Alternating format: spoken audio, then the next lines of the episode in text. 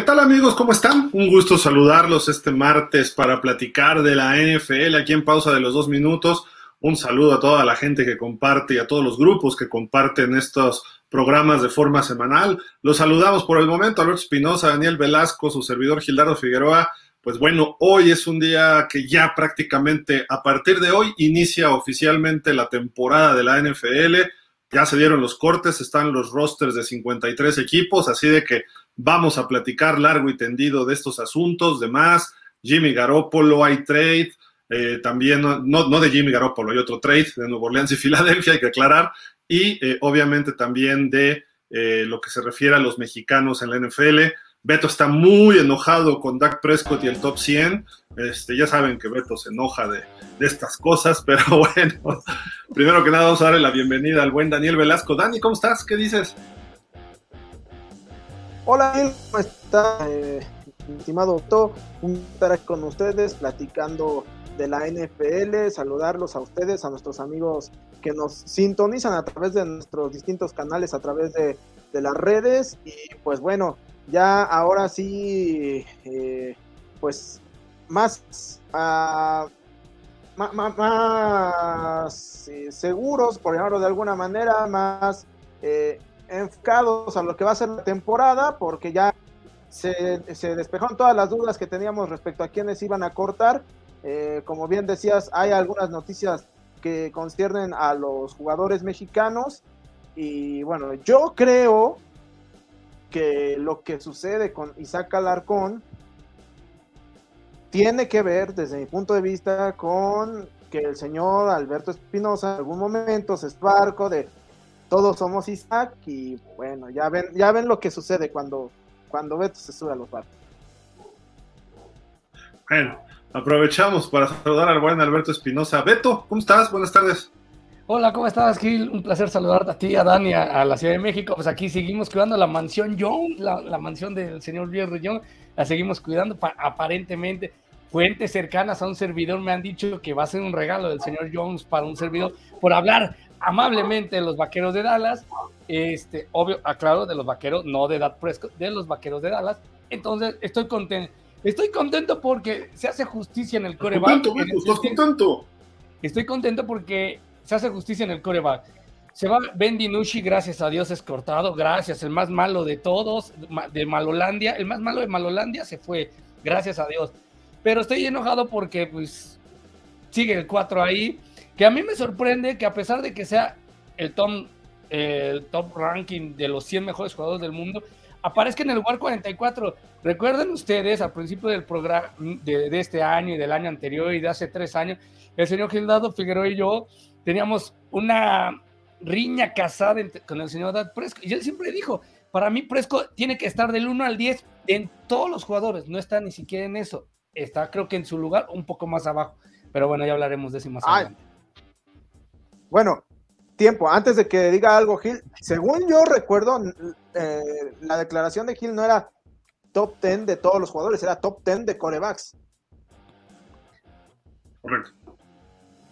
Eso es Díganlo. correcto. Eso es correcto. Pero bueno, ahorita, ahorita ese es el último tema del día de hoy. ¿Qué les parece si empezamos? Pues bueno, las noticias, los equipos prácticamente ya saben cada año quiénes van a ser esos 53 jugadores. Hay que recordar que por partido alinean, no alinean, visten o, o activan a 45 jugadores y hay 8 que quedan en la lista de reserva o de práctica, de escuela de prácticas. Entonces, ese, ese equipo de 45 normalmente ya sabe, los coaches ya saben con quién van a jugar. Traen los novatos, a lo mejor alguno que otro novato entra en este grupo, eh, sobre todo las primeras rondas, luego las rondas bajas normalmente se quedan en esa escuadra de prácticas, algunos son cortados, agentes libres, que normalmente los agentes libres también llegan con bombo y platillo y se van al puesto titular, y más lo que tienes de base ya del año anterior. Entonces, a esto que llegamos al día de hoy, que casi no hay muchas sorpresas. ¿no? Es difícil encontrar que corten a un jugador importante, eh, que corten a una primera ronda, pero hoy sí se dio un caso y se veía venir. ¿no? Fue el caso de los Raiders, así como nos comentaba hace rato Jorge López Flash en su, en su podcast de los Raiders de Autumn Win. Alex Leatherwood, quien fue el primer pick de los Raiders hace un año, me parece, o dos, eh, pues termina siendo cortado por los Raiders después de que intentaron tradearlo, si se puede traducir, negociarlo. Eh, y parece que el tuvo 32 rechazos. ¿Esto qué está diciendo? Que buscaron a los otros 31 equipos e intentaron una segunda ocasión con otro, ¿no? Eh, creo que esta, esta situación es que lo que hemos visto en la pretemporada de Leatherwood más lo del año pasado fue espantoso, ¿no? Eh, de hecho, el sábado pasado, hace dos sábados contra Miami en la pretemporada, permite una captura y lo mandan a la banca, ¿no? En pretemporada. Entonces dice uno, ya se ve que esta nueva administración, estos nuevos coaches, no le van a trabajar más de lo que tienen que hacer, ¿no? Pero, pero bueno, este como que es el caso, uno de los casos más sonados. No sé si ustedes hayan visto algún otro caso o quieren comentar más de este. Eh, Beto, Dani, quien quiere empezar. Pues creo que es, lógico, ¿no? Bien lo dices, Gil, que cometer ese tipo de errores suele pasar y te termina por perjudicar. Y el caso puede ser ligeramente similar al de Isaac Alarcón en Dallas. ¿Qué pasa en Isaac Alarcón? Los dos primeros partidos tiene grandes partidos, lo hace muy bien. El problema está que en el tercer partido ante Seattle termina por cometer errores, termina por ser eh, recibir castigo por faltas y eso lo termina por a lo mejor quitarle una oportunidad. Sabemos que por ser jugador extranjero es casi imposible estar en el roster final de los 53 jugadores, pero sí se podía, sí podía haber algo, o sea, sí había una mejoría en Isaac Alarcón. Aquí el problema está en que ya es un jugador este, importante, pero no te iba a salir nada barato, Dani, no te iba a salir nada barato en, los, en cualquiera de los 31 equipos restantes y, y, el 32 con los Raiders, así que ellos mismos se lo ofrecieron a ellos mismos dos ocasiones y lo rechazaron. Entonces, ya no sé quién es más rechazado, si este o Cristiano Ronaldo. Ah, no, bueno, ya, ya está también aquí pamboleando, amigos. Producción, producción, por favor, por favor, ponga, ponga orden, producción. Producción, ahí está. Ahí está. Ya, ahí está. Viendo, viéndolo, producción, ahí está. Al señor Alberto Espinosa por mezclar temas que, que, no debe, pero bueno, ahí está. Eh, Le declaro la guerra a la producción de pausa de los dos minutos, en especial a Elizabeth. Un saludo. no, a ver, por favor, por favor, este, Elizabeth, está detrás de cámaras aprendiendo cómo se debe, cómo se debe producir. Este, y tú estás mezclando temas, amigo, una cosa lamentable. Este, Me disculpo. Elizabeth ni tuvo que ver. Sí, no, no. Ah, bueno. fue, de la oficina, de la, producción ejecutiva que. cuello, el del máster, ¿no? Hay máster, dijeron, cuello. Sí, sí, sí, sí, claro.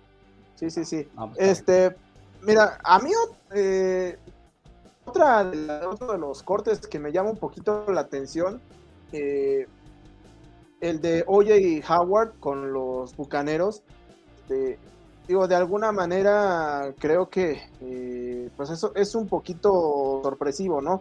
Porque se habían hablado buenas cosas, cerrada, de hecho, la anterior había tenido un poco de, participación debido por ahí a, algunas lesiones de, este, de, otros jugadores, pero pues nunca terminó por, por, despegar, ¿no? Y al, final de cuentas, este, creo que este año pues tenía como su gran, gran oportunidad, sobre todo después de ya ahora sí el adiós definitivo del señor este, Rob Gronkowski y pues desafortunadamente desaprovechó esta, esta oportunidad y pues fue cortado también por el equipo de, los Bucaneros y como bien decían respecto a lo de Alex Leatherwood pues sí creo que ahí se venía se, veía venir no eh, y bueno no eh, algún otro corte así importante, eh, me parece que, que realmente no, no ha habido.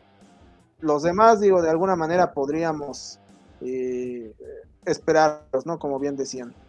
Sí, eran jugadores que o llegaron como agentes libres no drafteados, no reclutados, o eran jugadores que ya intentan cada año encontrar equipo, que les falta un poquito más para ser titulares y no han encontrado esa, esa opción. Los mismos Raiders cortaron a dos jugadores, uno de hecho la semana pasada, a Kenyan Drake, y otro de Marcus Robinson. ¿Se acuerdan que de Marcus Robinson era receptor de los Chiefs? Hace tres temporadas, una, de hecho creo que formó parte del equipo campeón del Super Bowl hace un par de temporadas. Entonces, por ahí me llama un poco la atención esto. En Indianápolis, a Isaiah Ford, un receptor que va y viene por aquí, por allá, ha estado con los Pats, con Miami, hubo otro equipo por ahí también y se va. Y Philip Lindsay, un corredor que era titular en Denver y se ha ido quedando sin, sin chamba, ¿no? Poco a poco. Eh, déjenme ver por acá si hay algún otro, estoy buscando. Eh, porque sí, no, la verdad no. Fue, fue, muy. Prácticamente se fue todo lo que se esperaba, ¿no? Eh, bueno, aquí, y por ahí algunos jugadores veteranos, ¿no? Mohamed Sanu con los Delfines, Malcolm Butler con los Patriotas. Pero de alguna manera. También. Pero de alguna manera eh, eh, no resultan tan sorpresivos, sobre todo por la, veteranía de, estos jugadores, ¿no? Bueno, que en el caso de George Rosen no es tan, pero eh, pues no ha mostrado mucha vez digamos. Sí, no, no, ha dado el ancho, ¿no? Brett Hundley en los Ravens puede ser uno de los de los que sorprenden un poquito porque era como que un coreback reserva eterno, ¿no? Ahí. Ah, Chris Streveler de los Jets, un coreback que lo hizo bien. De hecho, en los tres partidos que participó este año, le dejaban el partido perdido y él venía y hacía el regreso y lo terminaba ganando. Pretemporada, insisto, pero no se vio mal trabajando bajo presión, ¿no? Entonces sorprendió un poco a, los fans de los Jets en este aspecto. Eh, y de Buffalo, bueno, de Buffalo se supo, ¿no? La semana pasada lo de Matt Araiza y ya habían también antes cortado a su otro pateador, el veterano Matt Hack. Así de que, pues, vamos a ver, ¿no? Lo de Araiza, terrible, ¿no? Y son dos noticias que llegan muy fuertes en el, en el último, ¿cómo te diré? Las últimas dos semanas. Primero la de Matt Araiza y, bueno, perdón, primero la de Akif Talib, eh, que no lo hemos mencionado realmente mucho, pero él y su hermano coachaban un equipo infantil en la zona de Dallas y al final del partido hubo un mal arbitraje, hubo discusión entre coaches, hubo golpes y el hermano de Akip Talib saca una pistola y asesina a un, a un coach del otro equipo. Se entregó dos días después y todo. Akip Talib se tiene que hacer a un lado. Parece que Akip Talib provocó la bronca, entonces Akip Talib ya no juega en la NFL, pero lo recordamos aquel pleito con, este, con Michael Crabtree, ¿no? Akip Talib jugaba en los Broncos y Michael Crabtree en los Raiders. Pasó, me parece, también por Miami. Eh, se ve que es gente de, de mecha corta, como se dice, ¿no? Pero es un exjugador y reciente, se acaba de retirar creo que el año pasado, y ahorita viene lo de Matt Araiza, que es acusado pues de abusar y no, no solo abusar, sino de violar a una menor de edad de 17 años en la universidad junto con otros dos compañeros, los Bills lo cortan por completo del equipo, ¿no? Entonces, estos cortes como que se veían venir. Y me sorprende de los Bills, Matt Barkley, coreback reserva, Tavon Austin, un, receptor chiquitín que había jugado incluso con los eh, Rams y con los Cowboys, y ya decías de OJ Howard, ¿no? También, mi estimado Dani. Eh, pero bueno, ahí están algunos de los cortes importantes el día de hoy. Lo que en México afecta, primero Isaac Alarcón. Ya lo decías, Beto, pues no le fue muy bien contra Seattle el último juego, el viernes pasado. Eh, el corte como tal de él no afecta al roster porque de hecho él no contaba para el roster y sigue sin contar. ¿Por qué? Porque es una excepción al roster de 90 y al, roster de 53, porque es una asignación del programa internacional de jugadores. Entonces no cuentan todavía. Cuenta como escuadra de prácticas, pero él puede ser el jugador 54 de Dallas, es a lo que voy. No necesariamente va a contar al roster. Lo pueden activar a la escuadra de prácticas de 53 o lo pueden activar incluso al equipo este, regular, ¿no? A los 45 eh, jugadores que alineen. Eso ya dependerá de cocheo y todo. Me parece que se va a quedar todavía, pero es el tercer año de Isaac Alarcón.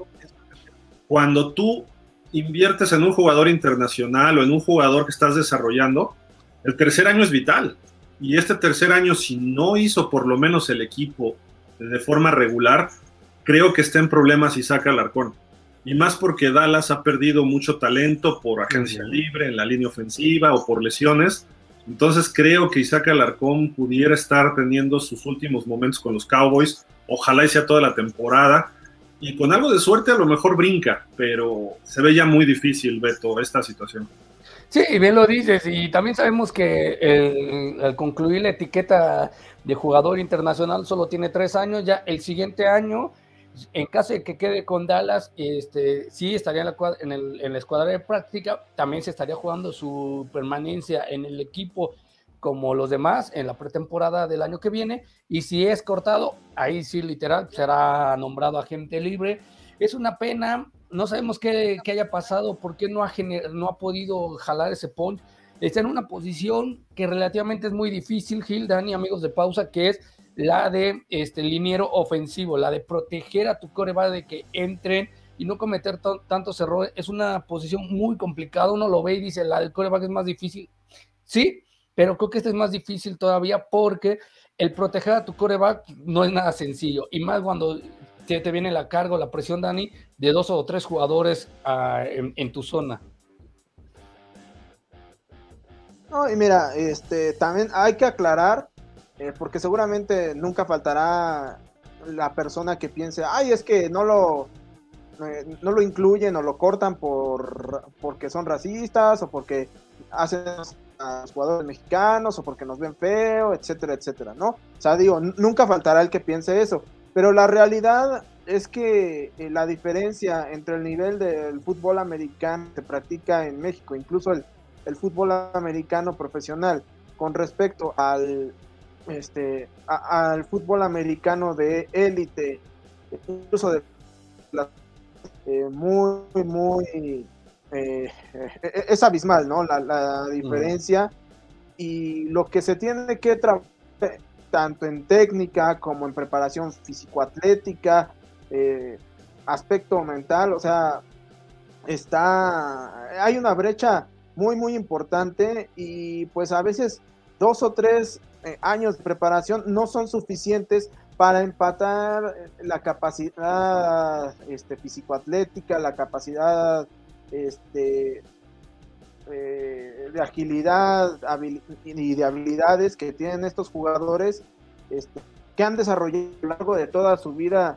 practicando este deporte, ¿no? Entonces, eh, es, es muy, muy difícil eh, poder llegar a la NFL desde, desde algún programa extranjero.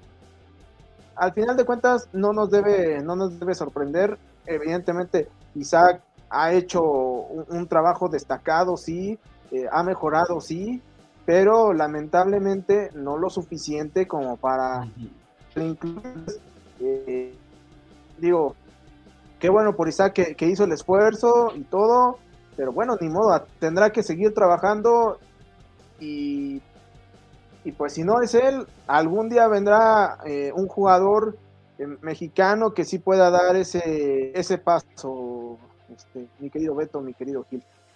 Sí, lamentable, este, creo que sí te, tiene oportunidad, a lo mejor después en otro equipo, puede ser, ¿eh? también. Habrá que ver qué oportunidades se le dan posteriormente a Isaac Alarcón. Ahorita oficialmente sigue con los Cowboys dentro del programa internacional. Entonces, a lo mejor puede terminar la temporada así. A lo mejor le dan chance todavía la pretemporada del año que entra, pero si ahí no da el brinco, habrá que ver, ¿no? El otro jugador es Alfredo Gutiérrez que él estaba con los 49ers, o está con los 49ers, ¿no? Este número 77, sin duda alguna, un chavo también salido del TEC de Monterrey, igual que Isaac, eh, perdón, y eh, pues brinca a la NFL en el mismo programa internacional. Eh, es su segundo año él, a diferencia de Isaac. Ha bajado muchísimo de peso, ya ha ganado velocidad. Es un chavo también muy entregado que se eh, pues que los, compañeros lo quieren y lo aprecian. Eso se, nota a legua, se vio en el partido que jugó. Eh, creo que ha, mejorado muchísimo. en, proporción ha mejorado más Alfredo que Isaac, pero Isaac está más avanzado de todas maneras, ¿no? Y eh, pues hoy le dan las gracias los, los 49ers y le dicen gracias y te deseamos la mayor de las suertes. No sé qué se refiere a eso, porque a lo mejor ni siquiera lo dejan en el programa internacional. Eso es lo único que preocupa un poquito. Pero fuera de eso, pues Alfredo Gutiérrez ha hecho buena, eh, buena química ahí en San Francisco. Es un mercado hispano, eh, donde hay mucho, mucho mexicano viviendo en la zona de la bahía. que pueden apoyar. Y además San Francisco viene este año a México a jugar, ¿no? En el 21 de noviembre. Creo que se puede abrir ahí un espacio interesante para que eh, Alfredo pudiera ser como punta de lanza, por lo menos en un mini marketing de ese fin de semana, ¿no? Eh, podría, podría hacerlo, habrá que ver. Así como fue Rolando Cantú en el 2005 con los Cardenales, ¿no? Vamos a ver si, si lo reactivan en ese, en ese programa internacional, que creo que debe ser lo correcto para Alfredo y darle chance de una tercera temporada, por lo menos. Espero que ese gracias y te deseamos la mejor de las suertes de San Francisco no sea un corte definitivo, ¿no? Y no nada más sea te colocamos acá y síguete desarrollando. Ahora, la ventaja de Isaac y de Alfredo, de los dos, este Beto, Dani, es que ya está la XFL el año que entra y la USFL ya está operando. Entonces creo que se pueden colocar ahí, desarrollarse y a lo mejor en uno o dos años los pudiera ver alguien más. No, no exclusivamente San Francisco o Dallas y no exclusivamente como jugadores internacionales, sino ya verlos como un prospecto real, ¿no? Sí, totalmente de acuerdo. El chiste es de que empiecen a, ellos mismos a buscar los pininos. ¿Qué pasó con el chileno? ¿También fue cortado el chileno de los Niners? Sí, ¿verdad? De Washington. De Washington, perdón, ¿sí? sí de, tus casquitos rojos de, toda la vida. casquitos rojos de toda la vida. O sea, es, sí, es que obviamente, eh, bien lo dijo Dani, tiene toda la razón, y lo dijo también Pablo Viroga cuando estuvo con nosotros, que le mandamos un saludo. El fútbol americano de Estados Unidos, aunque sea la clasificación de, es está superior a la, a la ONEFA de aquí en México y está superior a muchos, este, a la manera de entrenar y de cómo nos, nos adaptamos nosotros como deportistas a, conductas o métodos de mentoría de cuestión de fútbol americano en, a otros países. Ojalá y les vaya bien, tengan la oportunidad de, jugar. Pueden jugar en Canadá, ¿no? Con la XFL. Podrían jugar en cualquier lugar, ¿no? y en el peor de los escenarios, pues aquí ya hay ligas profesionales que podrían seguir jugando, por lo menos manteniéndose en condición, ¿no? La LFA, la FAM, el año que entra hay un Mundial de Fútbol Americano que va a ser en Alemania, pudieran ser incluidos en esos grupos. Eh, la Liga de Canadá tiene relación concretamente con la LFA, pudieran colocarlos en Canadá. O como decíamos, ¿no? Hay otras dos ligas que van a empezar a funcionar en la primavera. O sea, van a tener en realidad LFA, FAM, Canadá, USFL y XFL, cinco ligas profesionales en Norteamérica que pudieran empezar a funcionar. Ya pensando un poquito en el TEMEC y todo eso, a lo mejor se podría hacer la liga norteamericana de fútbol americano con una liga mexicana, una estadounidense y una de Canadá. Y ahí es donde podríamos ver a muchos mexicanos desarrollarse. Y creo que hacia allá vamos, a ver si The Rock, que es el dueño de la XFL, a lo mejor se anima o la liga canadiense pero la Liga Canadiense tiene otras reglas, ¿no? Son reglas canadienses de fútbol, varían algunas, ¿no? Pero bueno, creo que ellos tienen oportunidad en cualquiera de estas ligas. No sé, Dani, si tú ves algo, mientras se siguen desarrollando. A mi gusto sería ideal verlos o en la USFL o en la de Canadá, porque, bueno, también en la XFL, porque hay coaches que han estado en la, en la NFL, entonces pueden ayudarles a desarrollarse. ¿no?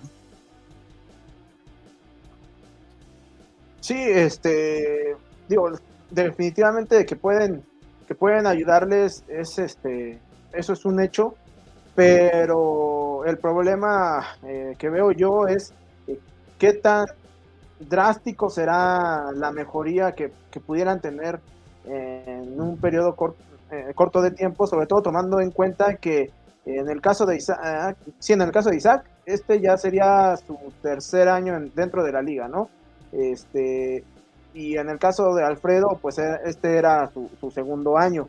Eh, me parece que ya tienen que empezar a, pensar en que si quieren seguir manteniendo la puerta de la NFL abierta, pues el crecimiento tiene que ser sustancial y ahí el, gran problema, ¿no? Porque como ya se ha mencionado reiteradas ocasiones, eh, pues el nivel sí eh, sí es muy superior al que, al que se maneja o al que se juega aquí en México. Sí, mira, ONEFA prácticamente es una división 3 de Estados Unidos, eh, colegial. Y las ligas profesionales son un poquito abajo, no digo que todos los jugadores, pero la liga en general un poquito abajo de la liga de Canadá, quizá de la XFL y todo, ¿no? Pero creo que hay jugadores que pueden dar el brinco y ellos son unos de ellos. Unos de ellos y esperemos. De esperemos. hecho, Alarcón fue drafteado por Canadá, ¿no? Por un equipo canadiense, Isaac Alarcón. Entonces, podría nomás, o sea, se puede decir, está préstamo con Dallas. En caso de no quedarse, puede regresar a jugar ya él en la liga canadiense. Lo que pasa es que la LFA tiene, digamos que los derechos de Isaac lo reclutaron. No sé qué equipo, no recuerdo, pero lo reclutaron. Creo que el mismo caso es de Alfredo. Y no, no obstante, lo colocaron en Canadá como opción por si lo llegan a cortar los Cowboys. Sí. Entonces, le conviene al jugador, le conviene al LFA y a Canadá también le convendría, porque es un jugador de mayor nivel. No digo que los que estén en Canadá no lo sean, pero de mexicanos me refiero. Pero es un jugador que ya vio NFL que puede ayudarles de inmediato, ¿no? Y creo que es el mismo caso de Alfredo Gutiérrez. Entonces. Esperemos lo mejor para ellos y que, a mi gusto, creo que sería mejor que se quedaran con los Cowboys ahorita y con los 49ers toda la temporada en la escuela de prácticas, eh, aunque sea con la excepción internacional. En una de esas empiezan las lesiones y van ascendiendo, sobre todo el caso de Isaac, creo que es más factible. Entonces a lo mejor puede hacer los 53 y luego pueden activarlo en algún partido, lo que le ocurrió a Rolando Cantú hace ya 17 años, ¿no? Pero bueno, en fin, ahí está esta situación de ellos dos, ojalá les deseamos lo mejor. No, les fue, no le fue bien a, a Isaac sobre todo, pero pues ojalá, ojalá y las cosas cambien un poquito en este sentido. Vámonos a otro tema. Hoy hubo un trade de Nuevo Orleans y el equipo de Philly. Este, Beto, tú has dicho que Filadelfia va a ser campeón divisional sí. y que están muy bien y se refuerzan todavía más. Se llevan a este eh, corner Chauncey Garner Johnson. Eh, pues digo, sabemos que es titular y todo, pero tampoco así que sea tan de renombre, ¿no? Es más bien safety, perdón, dije corner es safety.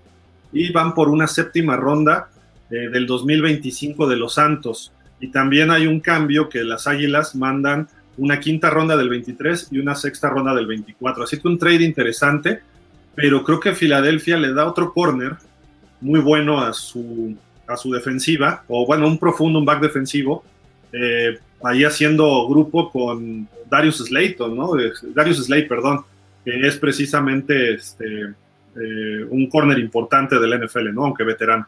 Sí, totalmente de acuerdo, Gil, porque curiosamente ahorita estaba, estaba, haciendo una recapitulación, los tres entrenadores o los tres head coach de, de esa división van a mandar eh, eh, mucha estrategia o muchos pases a lo profundo, donde pueda incluso abrirle un poquito el boquete también para las carreras, etcétera, etcétera. Entonces, está buscando Filadelfia ser un equipo. Sabemos que Ezequiel Elliott el, el, gran problema de Helio que tiene es que siempre va por el mismo costado, que es por el medio, por el medio, por el medio. Si tú le cierras el, en medio al Ezequiel Helio, es muy difícil que alcance a moverse por los costados, a comparación de Polar, que a él sí lo pueden usar por las bandas y abrirlo. ¿Cuál es el, el gran problema? Que Lemon le encanta explotar el, el, brazo de Dad Presco y jugar con, los, con, sus receptores que son muy veloces, que es Gallup y CD Lamb, en profundidad.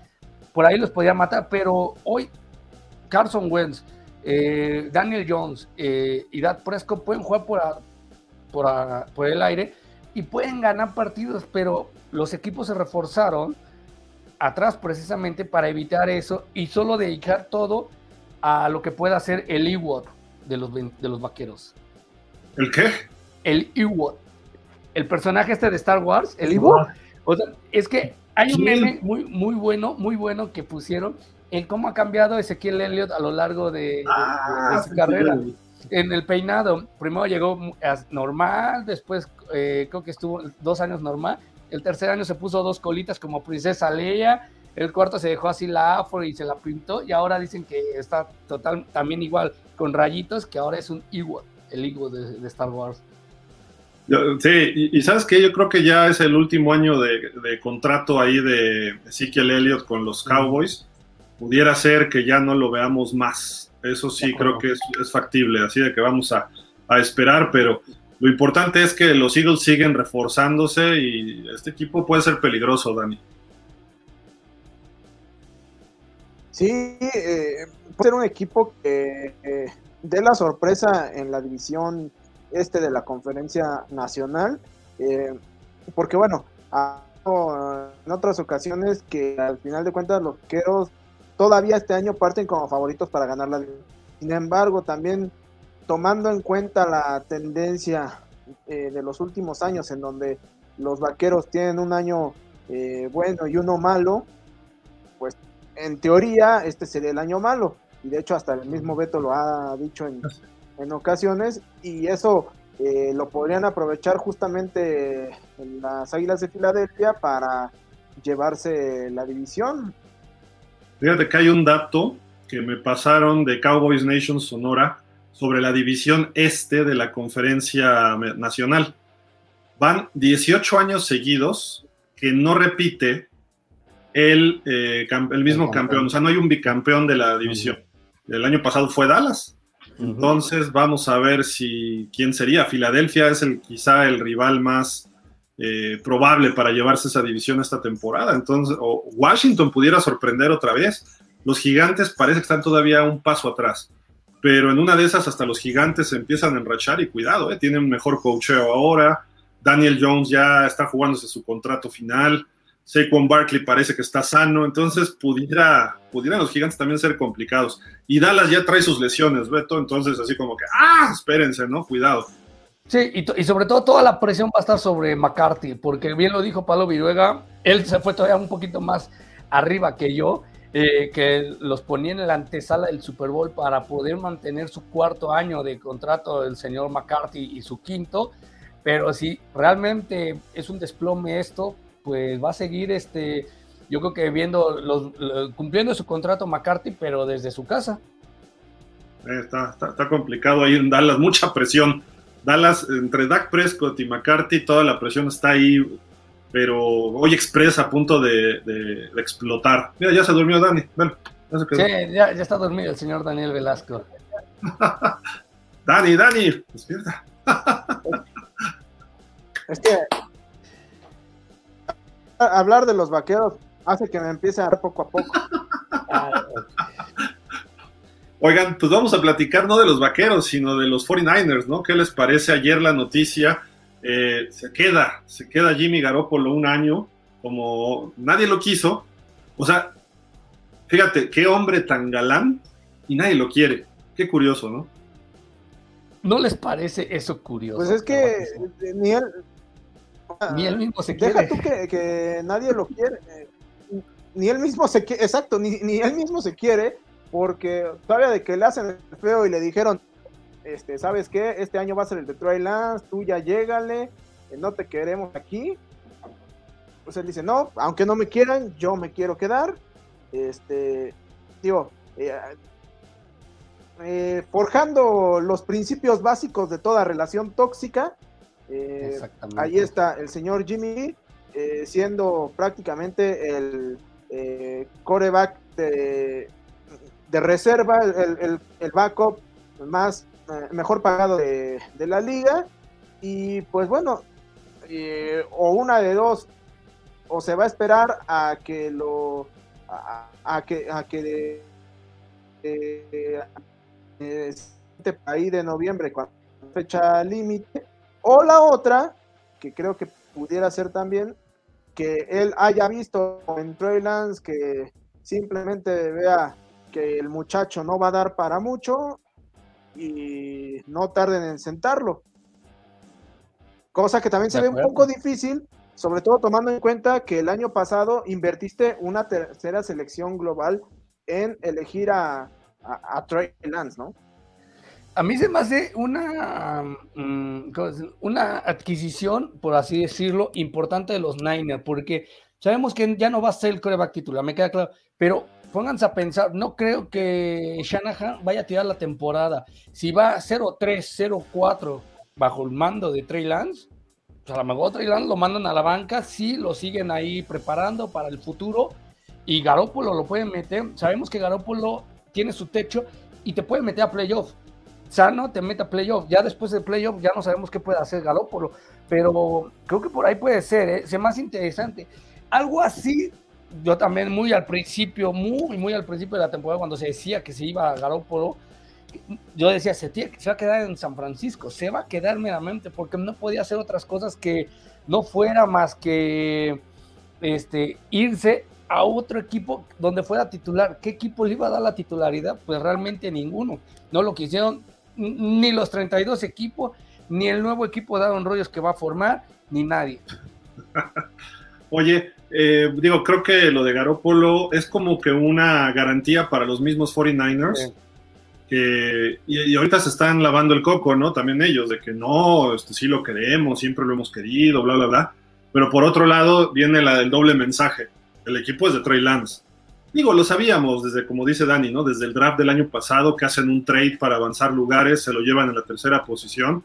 Eh, pero a final de cuentas, Garópolo los ha llevado a un Super Bowl y a una final de conferencia.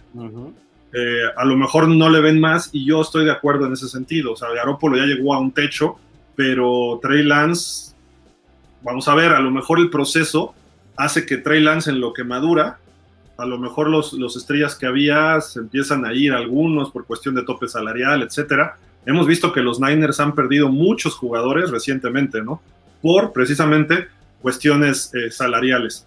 Y Garópolo lo que firma es que se queda un año, reacomoda o se dice renegocia su contrato, reestructura su contrato es la palabra, y lo que iba a ganar 27 millones de dólares eh, bajó ahora a 8 y medio millones de dólares. ¿Por qué? Porque los Niners dijeron, no te puedo retener con ese salariote, así de fácil, ¿no? Y vas a ser coreback segundo equipo, entonces si quieres lo renegociamos, lo reestructuramos y pues ahí ya este, dependerá de ti. Hay algunos bonos, ¿no? Que pudiera llegar en caso de que juegue, que se lesionara Trey Lance y él juegue más, puede llegar hasta 16 millones de dólares. Y pues ahí también ya la gente de Garoppolo dijo, ¿sabes qué? Nada más quiero una cláusula que hable de una, eh, o sea, una, cláusula de no trade. Entonces, eh, ¿por qué? Porque lo lógico es que ahorita que empiece la temporada, pues van a empezar a haber lesiones en la liga en general. Ojalá y no quisiéramos, ¿no? Nunca, pero a lo mejor un jugador se rompe la rodilla y no regresa un coreback, las costillas y se pierde ocho semanas, o una clavícula, etcétera. Entonces ahí es donde se puede hacer el trade hay un límite hasta la mitad de la temporada de hacer trade, a lo mejor ahí lo pudieran haber hecho un trade por Jimmy Garoppolo. Y por ahí vi, este, de hecho hay gente que dice que son insiders de los 49ers y todo. Dice, sí, así, así se ganaron los Niners y Garoppolo una, eh, un, tiempo para llegar a un trade a, media temporada. O sea, sí se puede dar el trade, pero lo que no dice es que está esta cláusula. Y para que se dé ese trade tiene que aceptarlo el jugador. Probablemente si ocurriera una lesión, Jimmy Garoppolo diría sí, pero a ver qué equipo, ¿no? O sea, si se lesiona Rodgers, está Jordan Love y a lo mejor Love no está jugando o bien o también se lesiona, ah, los Packers tienen chances y voy, o Dallas, o Pittsburgh, no sé, algún equipo que más o menos sea competitivo. Pero si le pasa a los Texans, Garoppolo va a decir, yo ahí no voy, ¿no? Porque ese equipo está en reconstrucción. O sea, también hay que, hay que informar completo y no irse como el borras, así nada más por decir que yo soy el insider, ¿no? Pero esto pasa con mucha gente que de repente nada más habla por hablar en Twitter y se va de, se, va de bruces, ¿no? Como viven en San Francisco. Adam Schefter. ¿Mande? Adam Schefter. Adam Schefter. Yo no, no, lo digo por Schefter, ¿eh? lo digo por una persona en español precisamente, ¿no? Pero bueno, este, a final de cuentas. Saludos a Kike Garay también. No, tampoco. No, ah, no, ah, ah no. No, no, no. Una bueno, le voy a decir una persona que va a estar reportera de campo en los jueves por la noche en Univisión, me parece, o Telemundo, y la ponen ahí y empieza a tuitear estas cosas, dice uno, por Dios, ¿no? O sea, y eso que vive en San Francisco, ¿no? Pero en fin, así la situación hasta el momento. Beto, no sé si quieres, leemos algunos comentarios. Sí, claro, vamos a con los comentarios. ¿O quieren agregar algo de Jimmy G? Pues es que curiosamente algo así era lo que yo decía que debió de haber hecho eh, los Cleveland Browns con Baker Mayfield. Entiendo, iba a llegar Deshaun Watson hoy, hoy. Watson no va a jugar 11 partidos. Pudo, haber sido Baker Mayfield decir, me voy, me quedo, renegocio mi contrato, págame una, redúcemelo, me quedo. Te dejo el equipo con 11-0, córtame porque sabes que no va a llegar en su mejor momento de Sean Watson. O sea, lleva dos años que no juega. Y si tú dejabas al equipo en 11-0, aunque te, aunque te dijera el dueño, tiene que jugar de Sean Watson, no creo que tiene la eh, Stefanski diga, ah, sí, voy a perder los otros ocho juegos o los otros siete juegos que me quedan, los voy a perder y playoffs los puedo perder porque tengo a Deshaun Watson. Cuando tienes agarrando ritmo con Baker Mayfield, ibas a tener un equipazo, creo yo. Sí, era, era muy, muy factible, ¿no? Esta situación. Dani. Sí, sí, o sea, sí era factible, pero también yo lo pienso desde el lado de Baker Mayfield. O sea, me estás trayendo a un eh, a, a, un Deshaun Watson cuando yo fui la primera selección global en su momento, te regresé a los playoffs, eh, te volví a poner en el mapa competitivo y así y así me agradeces lo que lo que te den por mí, o sea, yo yo me quiero ya desde ahorita. Sí, claro, también hay, hay jugadores que son más orgullosos, ¿no? Pero creo que el caso de Garópolo fue inteligente porque él yo creo que sabe que no puede tener muchas mejores opciones que San Francisco. Y San Francisco teniendo un coreback de segundo año, pudiera darse que él juegue, ¿no? Porque todavía no madura, porque no empieza a funcionar, eh, el estilo de juego de Trey Lance es muy de, también de correr el balón, pudiera salir lesionado, entonces a lo mejor vería acción Jimmy Garoppolo en algún momento. ¿no?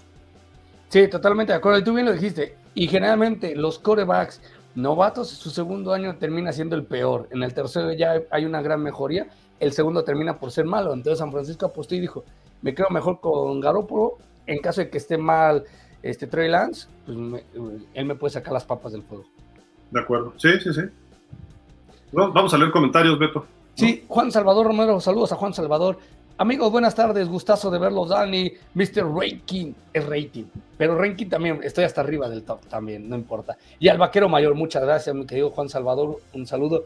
Daniel Lascano, saludos chicos, buenas tardes para todos. Acabó la novela Jimmy Garoppolo, creo que hace bien los Niners y ahí está Jimmy, por si el maldito cuervo de las lesiones de coreback se lesiona.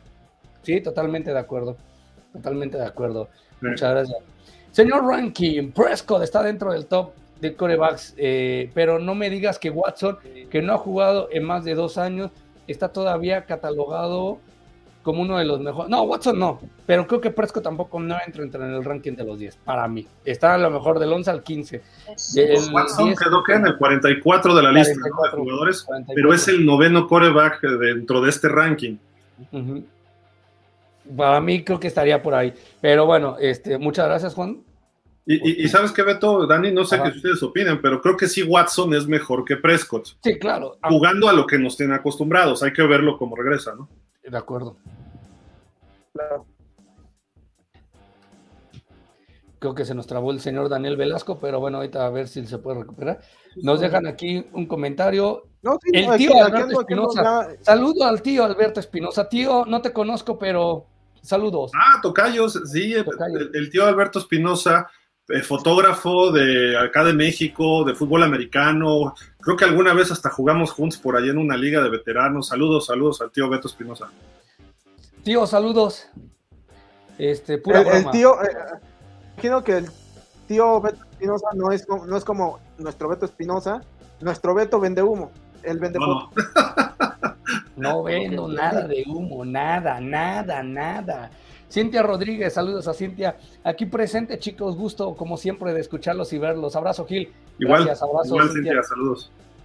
Nos invita el tío Alberto Espinosa, los esperamos en el Tazón del Barro. Ah, va a haber tazón este año, qué bueno. El tazón del barro rápido, lo platicamos, es una tradición vieja de la prensa mexicana que cubre americano. Enfrentaban antes los árbitros de las ligas de México contra los periodistas. Eh, normalmente los árbitros pues son exjugadores, están en mejor forma y ganaban el partido, pero al día siguiente todo el mundo publicaba que ganaba la prensa, ¿no? Se ponían de acuerdo, nos poníamos de acuerdo y si nos ganaron 20-0, nos poníamos, la prensa ganó 20-0 a los árbitros y se enojaban más los árbitros.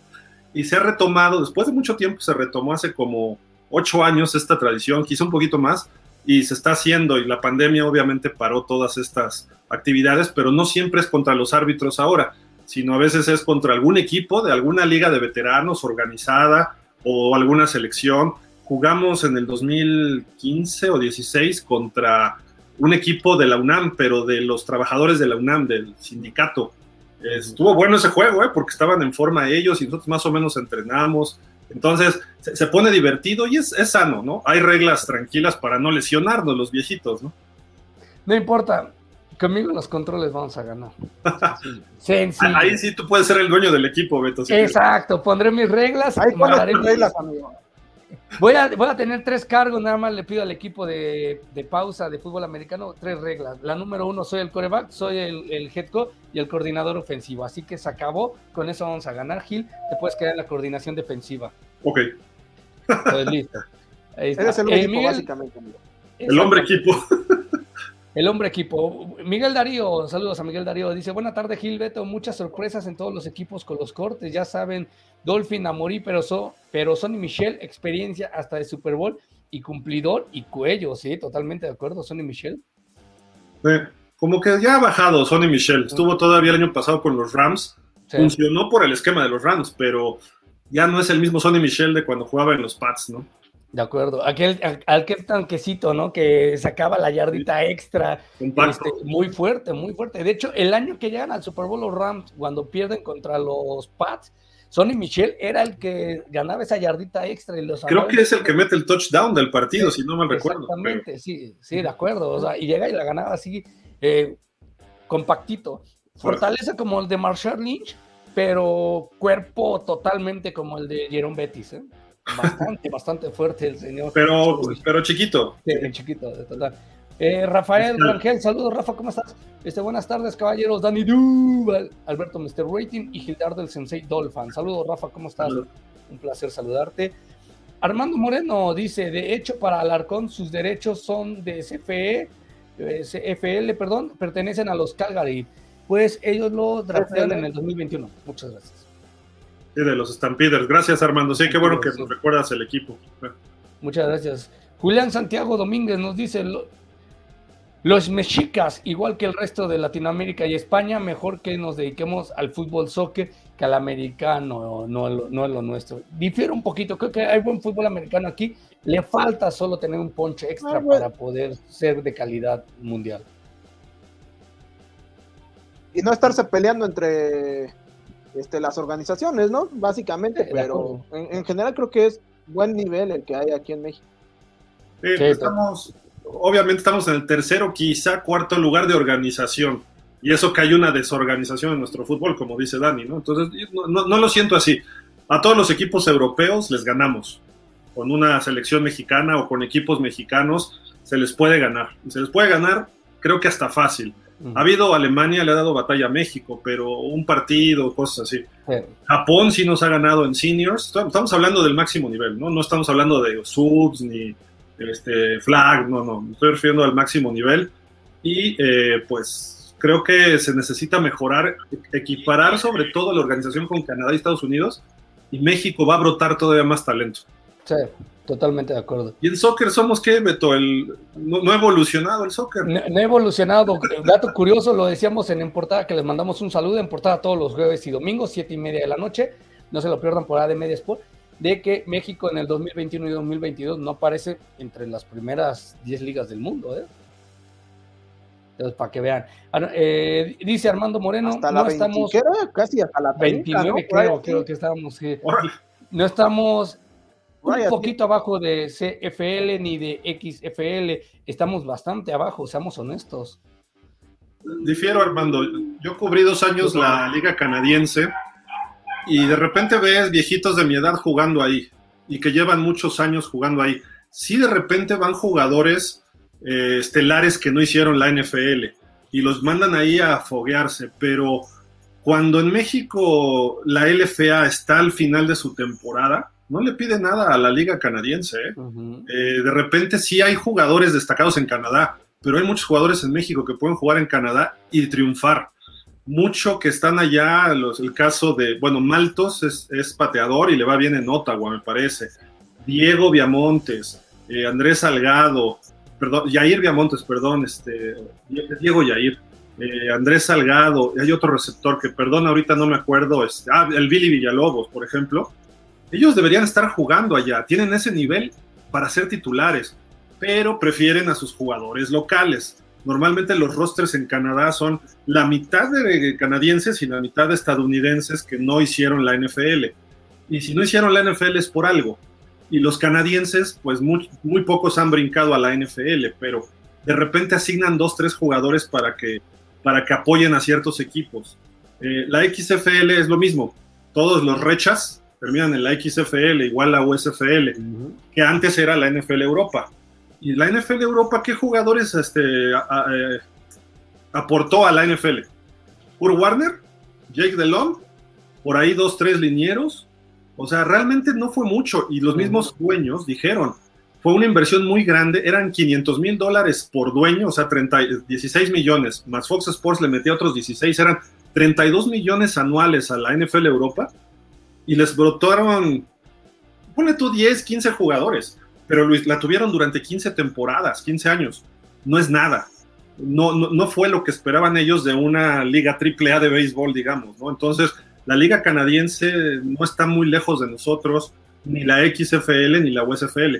Lo que pasa es que allá les dan la vitamina gringa, allá les, hay un entrenamiento de muchos coaches que sí han estado en la NFL y eso les da una ventaja competitiva. Pero aquí hay talento y aquí hay fútbol. O sea, los chavos del TEC, o sea, Isaac Alarcón y Alfredo Gutiérrez serían titulares en cualquiera de estas tres ligas, sin bronca. Así, y deberían estar de titulares si la NFL los corta. O sea, eso es a lo que voy. Y yo no me sorprendería que los fundidores de Monterrey o los rojos de la Ciudad de México le den batalla a un equipo de Canadá, los Stampeders, por ejemplo, o a los este, British Columbia Lions. No, creo que sería un buen juego, pues, a lo que voy. Mí, ¿sabes cuál es el gran problema que yo creo, Gil? Hace mucho que, no veo en partidos de ONEFA marcadores tan cerrados, muy, muy cerrados. Son uno o dos juegos, pero generalmente se ven golpizas así de 33-0, 56-6, este, me acuerdo de un 70, no me acuerdo quién le hizo 70, no sé si a los Pumas o al Poli le hicieron 70 puntos, creo que un Tec de Monterrey, dije, o sea, ahí es donde se veía abismalmente eh, como el fútbol, o sea, sí hay buen fútbol americano, pero los equipos estaban desproporcionados. últimamente sí se ha cerrado mucho, ¿eh, amigo? ¿Sí? Okay. Eso era hace como 10, 15 años lo que dices, Beto. De, eso, de hecho, cuando estudiaba, este sí, me tocó ir a un partido de TEM contra Guardias Presidenciales 96 contra Chihuahua 90-0, o sea, sí, este, eh, marcadores totalmente escandalosos. Pero también me tocó, me tocaba partidos este, cerrados contra la URLA, contra Monterrey, este, eran partidos más cerrados. Y últimamente, este, ya, ya esos marcadores han sido eh, acortando, ya son marcadores mucho más cerrados. De hecho, la temporada, creo que pasada o hace dos temporadas, este, un juego entre Tigres y, y Pumas que se definió por este, tres puntos, algo así.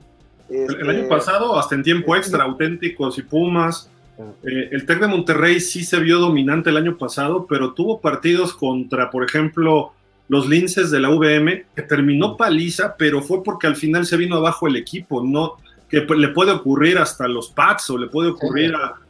Pasa en la NFL también a veces. En colegial gringo, de repente hay unas palizas que dices, oye, espérame, ¿no? Alabama 65 a 7 a Wichita Falls University, ¿no? Porque sí, es el poder del fútbol americano. Aquí el Tec de Monterrey es un equipo muy poderoso, auténticos. Quizá la UDLA ahorita que está en un reinicio, por así decirlo. Los auténticos, los Pumas, los, ahorita las Águilas Blancas, los Burros Blancos ya perdieron algo de fuerza, a ver si pueden mantenerla. Eh, pero son cinco o seis equipos, los Pumas Acatlán. Mañana vamos a platicar ya de la UNEFA que también inicia el 10 de hecho, va a estar el coach Altamirano con nosotros mañana, un ratito platicando de, del TEC de Monterrey y de la temporada de ONEFA. Pero a lo que voy es precisamente eso, de que hay cinco o seis equipos muy fuertes y luego están los demás de la conferencia grande y ya las otras conferencias sí son equipos que les cuesta mucho trabajo, ¿no? Eh, a veces incluso no tienen suficientes jugadores, este, tienen que ver de dónde reclutan, baja mucho el nivel de la conferencia grande. Pero pasa en la NCAA y, la NFL compensa muchas cosas, ¿no? Con su draft y su agencia libre, pero en realidad, si lo vemos los últimos 20 años, Pats, Santos, Green Bay, Pittsburgh, Indianapolis, Denver. Y los gigantes que tuvieron ahí dos chispazos con Eli Manning. ¿Cuál más? Baltimore se ha mantenido. Ocho equipos de 32 es una cuarta parte de los que han dominado la NFL. Y así ha sido la NFL siempre. Sí, totalmente de acuerdo. Pero bueno, eh, Jorge dice, saludo para los tres, los Niners hizo lo que debió de, haber hecho Cleveland con Baker Mayfield. Muchas gracias, mi querido Jorge, saludos. Sí, de acuerdo. Wagner Rating dicen, buenas tardes, qué presión para dar cada temporada, ofrece un reto diferente. Pero creo que este es el reto más grande, porque ahora sí, creo que le tiene que ganar a, los grandes. Sabemos que le puede ganar a Filadelfia, le puede ganar a Washington, a los de récord perdedor, sabemos que le gana a Dak Prescott. Ahora le tiene que ganar a Tom Brady le tiene que ganar, yo creo que a Joe Burro, que tuvo récord ganador la temporada pasada, y a todos los que tengan récord ganador. Rodgers está. Dallas juega contra Green Bay, Rams y Tampa. A los cuatro le, debería de ganar. Sí, a los cuatro le debería de ganar. Entiendo que no va a ser fácil, pero le debería de ganar y mostrar a Dad Prescott que debe ser ese, ese coreba. Pero si Dad Prescott nos va a seguir regalando esos partidos malos ante los equipos de, de éxito, pues ahí es donde está la presión para él. Werner, mándame un WhatsApp, ¿no? Por ahí luego para ponernos de acuerdo. Mi amiga Patricia Ballesteros, Astorga brinca de felicidad porque el número 10 se queda en San Francisco. Tanta belleza tiene que salir por tele. Nosotros también salimos por tele y somos muy bellos. por algo estamos aquí. Por algo estamos aquí. Hasta, hasta, incluso si ponemos pose de griego, de estatua griega, nos vemos tan guapos, miren. Yo prefiero ponerla del pensador así tapando. Ándale, exacto. Pero ponte de lado, Gil, para que te veas este guapo. No, se ve la nariz te, tapas, la cara. Si te la pones así, te tapas la cara. Por eso. Mi nariz chueca de jugar americano y balas que. Exacto. Damián Lascano Cortés, saludos, Damián. Gracias por estar con nosotros. ¿Cuánto, ¿Cuántos juegos de playoffs ganados tiene Dak Prescott? Uno, ante Seattle. y ya. Creo que tiene uno ante Seattle. Eh, Juan Salvador Romo, aún sigo pensando que Watson es un fraude. Vende humo a pesar de esos números. Muchas gracias, Juan Salvador. El que vende humo ya se fue el señor Daniel Velasco. Este, Rafael Jaramillo, buenas tardes a los tres. Gracias, Rafa. Qué bonito logo tiene, mira. está muy bonito. El, el, escudo original de los delfines de Miami. con el solecito y con el, con el delfín, con el casquito, con la M de Miami. Muy bonito, muy bonito logo. Este, saludos, Gilberto, Dani, desde Hermosillo, Sonora, Go Cowboys. Gracias, Juana Montana. Saludos, saludísimos. Aquí nos dice Juan Salvador Romero. Gil, invítame a jugar un tazón del barro, aunque sea desde la banda, desde la banca izquierda, perdón. Sí, digo, yo, hace rato que no juego, ¿eh? porque pues tengo que activar de aquí. lo jugamos en diciembre normalmente, en la semana siguiente que acaba la UNEFA. Entonces, quien vaya a entrenar, digo, no es un partido, no es el Super Bowl, pero eh, hay que llegar en cierta condición. Entonces, adelante, Juan Salvador, tenemos tres meses, cuatro meses realmente, entonces hay que ponernos a, comer sano y a correr un poquito. Así es, coman, coman como los cuyos, como Chuy, que es mascota oficial de pausa de los dos minutos, pura lechuga, hierbabuena. Y con eso. Estás matando de hambre ese animalito, hombre. ¿Me creerás, Gil? Lo llevé con el veterinario, tiene sobrepeso. Y solo come lechuga y hierbabuena. Está bien. Y pasto. O sea, imagínate, tiene sobrepeso. Bendito los triglicéridos. Vengan las, hamburguesas, y todo. Este, nos dice María Isela Figueroa, saludos. Este, no mientas, amigo, también le das zanahorias por ahí de repente. Eh, también, también le damos zanahorias. Y, jitomatito. Este, buenas tardes a todos en el foro. Buenas tardes, mi querida Saludos, María. Isela. ¿Qué, ¿Qué, gran apellido tienes. Eh, sí. Te llamamos. Oye, Beto, a ver, una trivia. Es el único apellido que yo conozco que tiene las cinco vocales. A ver, si sabes de otro, pónmelo. Las cinco vocales, sí, tienes razón, sí. Pero bueno, no sé. Ahorita, lo, estoy pensando en otro y, si lo sé, te lo digo. ¿Por qué el fútbol soccer es el deporte más popular del mundo? Porque lo juega cualquier Lucio. Lo juega.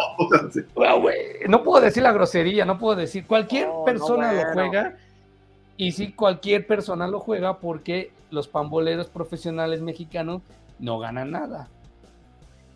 Bueno, se han ganado. Ahí hay una Copa Confederaciones atrás y hay dos mundiales sub-17. Lo han ganado y son profesionales. Creo que sí lo han ganado. O sea, si te refieres a un mundial, es muy difícil. Se ve muy complicado que México pueda ganar alguna vez algún mundial. Se ve muy difícil. Es cuestión de, de trabajar. ¿eh? no, nada más es de un deporte. Eh, nuestro fútbol americano es para que tuviera más éxitos y tampoco lo tenemos. El béisbol, que, están bien organizados en general todos estos deportes, pero el fútbol es tan universal que ganan los equipos poderosos. Estados Unidos está creciendo en el fútbol soccer, pero pues los demás, México no le mete billete, no hay buena alimentación, no hay buenos entrenamientos. La liga paga muy bien, pero no hay desarrollo de jugadores. Si nos vamos a todos los deportes, casi coinciden todos en ese factor, ¿no? De que no estamos apoyando al deportista como tal. Y no estoy hablando de Ana Guevara, la CONADE, no, estoy hablando ya de ligas, equipos, asociaciones sí, federaciones sí, y hasta la CONADE, pero ¿quiénes ganan en México a nivel internacional? Los individuales. Hugo Sánchez fue el mejor delantero, pero Hugo Sánchez era individual, no es producto de un sistema de fútbol mexicano. De acuerdo. Isaac Alarcón sí es un producto de un sistema del TEC, igual Alfredo Gutiérrez, pero solo porque son grandotes y son norteñotes y son muy fuertes y aprendieron técnicas, pero no estamos desarrollando jugadores a nivel nacional. Sí, totalmente de acuerdo. Eh, nos dice Armando Moreno por acá, dice Gil, a pesar de tu necedad, ¿y cuántos de esos rechazados de la NFL han terminado en la F, FA o FAM? Aún estamos bastante abajo de todos los lugares mexicanos de Canadá, solo Malto se queda. Yo creo que los receptores todos están más o menos bien. Eh, ha habido varios, ¿eh? y sobre todo en la FAM contrató a varios exjugadores destacando Trent Richardson, trajeron un coreback que estuvo también en los Titans. Eh, hubo varios jugadores que levantaron el nivel este año, eh, ex, ex, NFLs en FAM. No recuerdo todos los nombres, por ahí los tengo, luego lo checamos bien, pero la LFA ha traído jugadores un poco más jóvenes que no han estado en esos niveles. O sea, sí es un nivel división 2 o 3, pero el día que estas ligas puedan pagarle lo que cobrarían en la CFL o en la XFL o estas ligas, creo que va a elevar el nivel de fútbol americano en nuestro país. Sí, totalmente de acuerdo. Eh, nos dice aquí María Isabela Figueroa, nuevamente saludos. Hablando de tazones escolares, nivel de licenciatura, uno muy tradicional es el tazón de la mezcla en CU, jugando por las facultades de ingeniería y de arquitectura. Muy cierto, ¿eh? muy buen dato. Muchas gracias, María. Hay, hay un interfacultades muy fuerte de americano en la UNAM. Sí, totalmente de acuerdo. Es un ¿eh? torneo luego brutal, ¿eh? O sea, se dan con todo. Sí. Sí, vaya que sí es este un gran torneo. Muy bueno. No me lo sabía, pero bueno. Juan Salvador Romero dice, hasta mis amados rojos de la Ciudad de México le ganan a los Leones de Detroit. No, no, creo que Detroit nos gana, ¿eh? Creo que por la calidad de jugadores que tienen. A lo mejor Houston o los Jets. Sí, a los Houston o los Jets, sí. Miami nos despedaza, dalo por hecho. Ah, no, por supuesto. por supuesto. María Isabel, Isela, perdón. Ahora que la UNEFA se volvió a unificar con las instituciones privadas, vamos a ver el nivel del fútbol americano en México. Sí, de acuerdo. Esta temporada pinta bien, María Isabel. Totalmente. Juan Salvador Gil, llévate a Dani y al Mr. Rating al programa de los miércoles de fútbol americano colegial que se desintoxiquen del pan ball. muchas gracias. no, no se deja, no se deja de ese muchacho. Refugio García, saludos, pausa en los dos minutos. Pues Gil, no estamos... No, pero a ver, espera, no estamos no estamos intoxicados, de fútbol. Intoxicados, o sea, digo, formamos deporte. Ahorita estamos eh, haciendo labor aquí en, en, con el fútbol americano. En, en portada sí hablamos un poquito de panball, pero hablamos también de otros deportes. Quizá donde más estamos eh, metidos en el tema uh, del, del el deporte panadero por excelencia al hueco hay especialidades, ¿no? Y Beto y Dani le saben a muchos deportes, ¿eh? O sea, ahí sí, este, digo, hay dos deportes que yo creo que sí mandan en México, el soccer y el americano. Y también así lo vemos que hay clubes de fans de la NFL, los domingos la gente quiere ver NFL, pero también quieren ver a sus chivas, a sus pumas, aunque den pena a Dani eh, o el Cruz Azul y lo que sea, pero que, queremos ver ese fútbol. Nos gusta, a, mí me gusta el fútbol, o sea, hay gente de fútbol americano, es chacho, que, no soporta el fútbol ni siquiera jugarlo, ¿no? Y, está bien. También hay gente de fútbol que no soporta el americano. Está bien, son gustos, ¿no?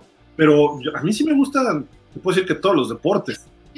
Me, me, cae gordo el América, me cae gordo el Real Madrid, me cae gordo los Jets, pero hasta ahí, ¿no? Sí, totalmente de acuerdo. Este ya lo leímos de refugio, muchas gracias. Y Manuel Antonio dice: Hola, hola, tres corebacks en primer pick. en los Browns en los últimos 15 años y el único que les funcionó lo cortan. Es una tradición en Cleveland, es tradición. Pick que no funciona se va. Igual que en Cleveland, Andy Dalton, Carson Palmer y para atrás. Todos así, igualito, igualito. Este, María Isela dice, tirando rostro. Por supuesto, no hay otra. Hay que tirar rostro nosotros. Somos la belleza del fútbol aquí americano. Siempre, siempre. Aquí se tira rostro. Siempre, siempre. Es correcto. Ya salió el orden de cada equipo para reclamar a los waivers de mañana. Es el primero, son los ya los jaguares del buen Dani Velasco. Una pregunta, ¿es igual que el draft? Es lo que no sé. Según yo sí es, según yo sí es igual que el draft Hill. Ok. El mismo orden. Perfecto, perfecto, el mismo orden. Vamos, aquí dice Wegner Rating, dicen, ¿cómo ven lo de Alex Litterwood? Que lo cortaron. Sí, ya lo hablamos al principio. Se veía venir. Se veía venir, o sea, era un jugador talentoso, pero ya con cierta experiencia que te iba a cobrar mucho y no había ido nada bien en esta pretemporada. No, pero todavía estaba en su contrato de novato. Ah, bueno, está en su Pero algo le pasó a este chavo, ¿eh? O sea, a lo mejor la NFL lo rebasó o no estaba listo, a pesar de que fue un pick muy alto. Desde que lo le seleccionaron los Raiders, dijimos que era un reach, no era tan alto, o sea, merecía una segunda, tercera ronda y se fueron por él en primera ronda. Quizá eso le costó la chamba a Mike Mayock, ¿no? Principalmente. Totalmente de acuerdo. Eh, Juan Salvador Romeo, tengo una opinión muy personal sobre la MLS y la Liga MX. No creo que la MLS haya crecido tanto como se presume, pero es un tema para otro programa dedicado al panball. Muchas gracias, Juan. Eh, tienes que tomar en cuenta la importancia de una liga. De una liga. Hablar de eso. Sí, pero la importancia de una liga, este, Gil, Dani y Juan Salvador, aparte de su fútbol, son los jugadores que llegan, las contrataciones de extranjeros, de jugadores que son productos de tu liga, y también la mercadotecnia. Por eso, bien lo dijo Gil, la NFL Europa no funcionó porque a lo mejor no le metieron la, campaña de mercadotecnia eh, suficiente para atraer a la gente, o simple y sencillamente la gente dijo, no me interesa el fútbol americano en Europa, pum, quítalo y no funcionó. Ahí está. Pudiste haberte llevado a Kurt Warner allá a jugar y que fundar un equipo, los Kurt Warners y asociados, y no iba a tener éxito tampoco. O sea, eso es parte de lo que hace una liga interesante en el mundo, ¿no? Iba a decir algo Dani, pero como que se cortó. Ah, no, o sea, lo que digo es que ese debate justamente lo podemos tener ahorita en corto y al hueco. Exactamente. A través de mi portada y Jefe Sports Media, ahí lo puedes ver, este Juan Salvador. Totalmente de acuerdo. Este Benjamín González, saludos Benji. Eh, buen día, jóvenes. Parece que el programa, el programa de los vaqueros, no vaya a ser que sean vaqueros de closet. y si mejor cambiamos a hablar de Gil y de Tua, mira, Benjamín, te invito con todo respeto a que abras tu, plataforma de, de streaming, hables de tus programas, hagas tus programas y hables de lo que tú quieras.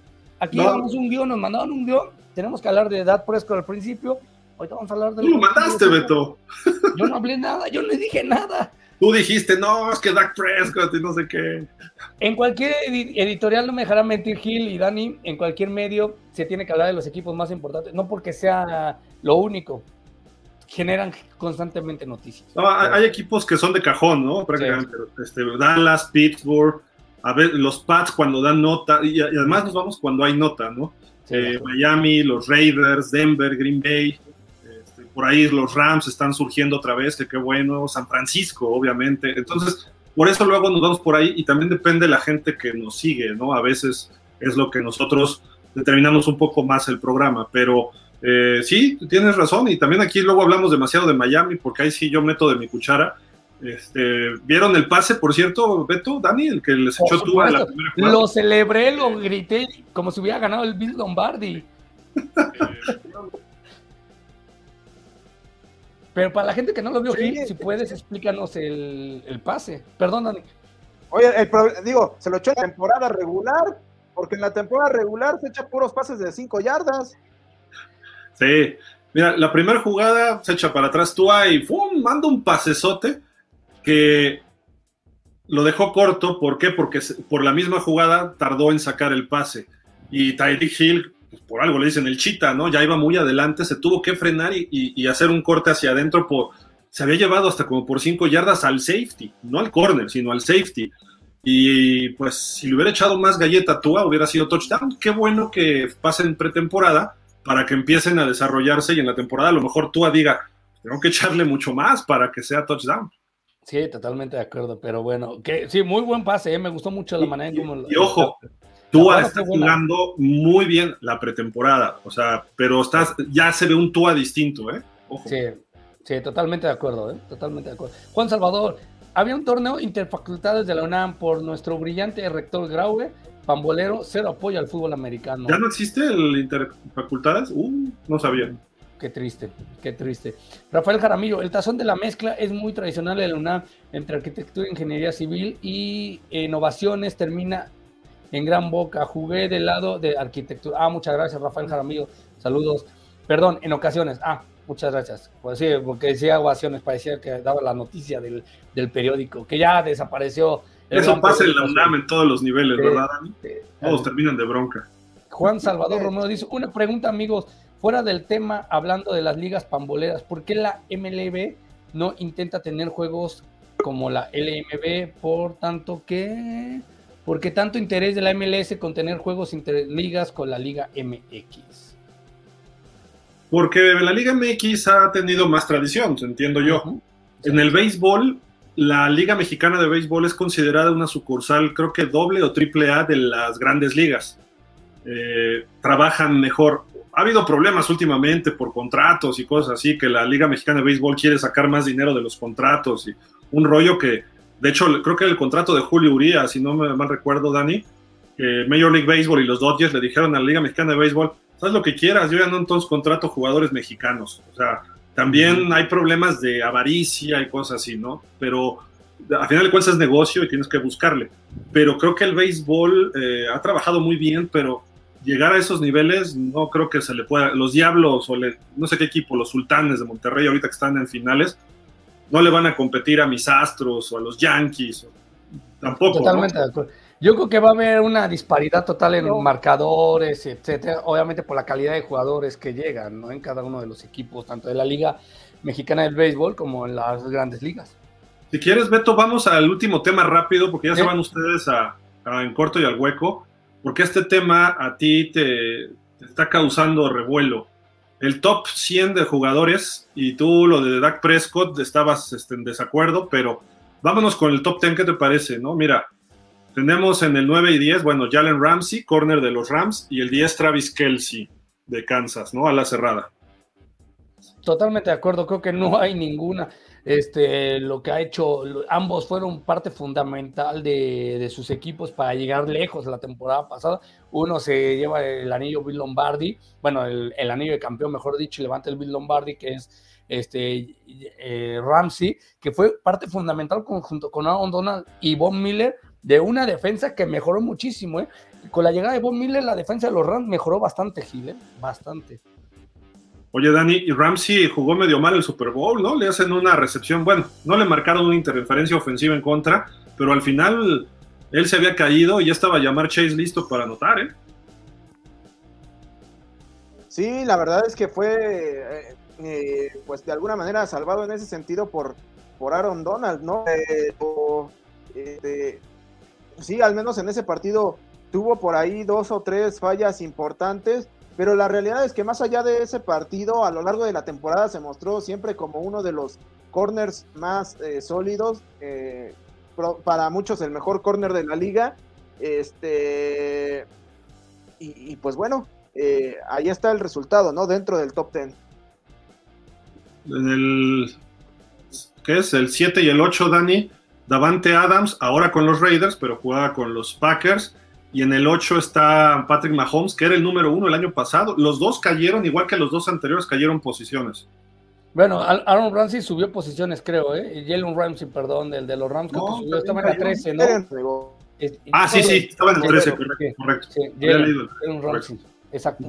No, aquí curiosamente, pues es que Davante Adams no tuvo una, o sea, no, no fue su gran temporada la pasada. O sea, tuvo buenos números, sabíamos que era indispensable, pero eh, yo creo que la situación de los empacados de Green Bay y el talento que tiene, eh, que no se pudo mostrar en el juego ante San Francisco, termina por ser eh, factor fundamental que baja. Lo que preocupa mucho es que haya bajado siete peldaños el señor Patrick Mahomes. Dani.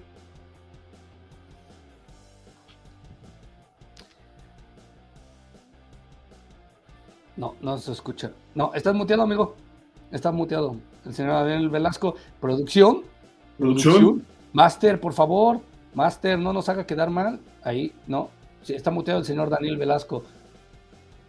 Sí, no se puede quitar, yo no lo puedo quitar. No sé si tú puedes quitarle ahí el candadito, Gil. A ver, déjame ver. Porque no se puede aquí con el señor Daniel Velasco. Yo no puedo quitarle el candadito. Tampoco me deja, es que lo tiene. Tiene Sí, que lo quitarlo. Él lo tiene que quitar. Pero bueno, ahí está. Tú, no sé tú qué piensas. Así producción lo bloqueó feo, ¿eh? Sí. Este, no sé tú qué piensas, Gil, de que haya caído tanto el señor Patrick Mahomes. Creo que no fue de su mejor temporada, Me obviamente. Pero Tuvo muchas no intercepciones, ¿eh? ¿Mande? Tuvo muchas intercepciones. Sí, sí, sí, eso creo que fue un factor. Y vamos a ver ahora cómo se adapta sin el Chita, ¿no? Que perdió a Chita, aunque tiene otros dos receptores eh, jovencitos. Y Davante Adams, a ver cómo le va con Derek Carr y los Raiders. Creo que puede tener un temporadón. Luego el 5 y el 6, Jonathan Taylor, este corredor que ni siquiera aparecía en el top 100 el año pasado. Este año rompe la liga él, se convierte en el líder corredor, lleva a los potros al borde de los playoffs, pero no le alcanzó por, por una razón, Carson Wentz, ¿no? Y en el 6, TJ Watt, que él solito, bueno, él y Rotlisberger prácticamente llevaron a Pittsburgh a los playoffs, Beto. Sí, pero también hay que decirlo, Gil, que se lesiona a TJ Watt y después viene de, de- de la lesión y la defensa mejora muchísimo tras su lesión, porque recuerden que a pesar de que estaba TJ Watt en el terreno de juego antes de la lesión, este, los, los de Pittsburgh caían y uno decía, ¿cómo es posible que pase eso? Terminaban por caer y sucumbir y después de la lesión mejora garrafalmente la, la- la defensa, mejora mucho y eso provoca que tenga Ben Roethlisberger mejores este, números en la segunda mitad de la temporada y es por eso que incluso TJ Watt era sin duda el, fue candidateado a ser el, el defensivo del año. Fue, fue, fue. Fue el defensivo. defensivo del año, sí. Dani, ¿ya te vas en corto y al hueco? Ya, ya nos vamos, este, ahorita en corto y al hueco ya llegó el buen Lucio. Este, estamos aquí por, por arrancar. Perfecto, suerte, ahorita los vemos al ratito por allá. Y Beto, ya, eh, aguántame nada más acabar el primer lugar y ya, ¿sale? Sí, vale. Para debatir contigo ahí un poquitín. Gracias, Dani. Un abrazo. Saludos a Lucio.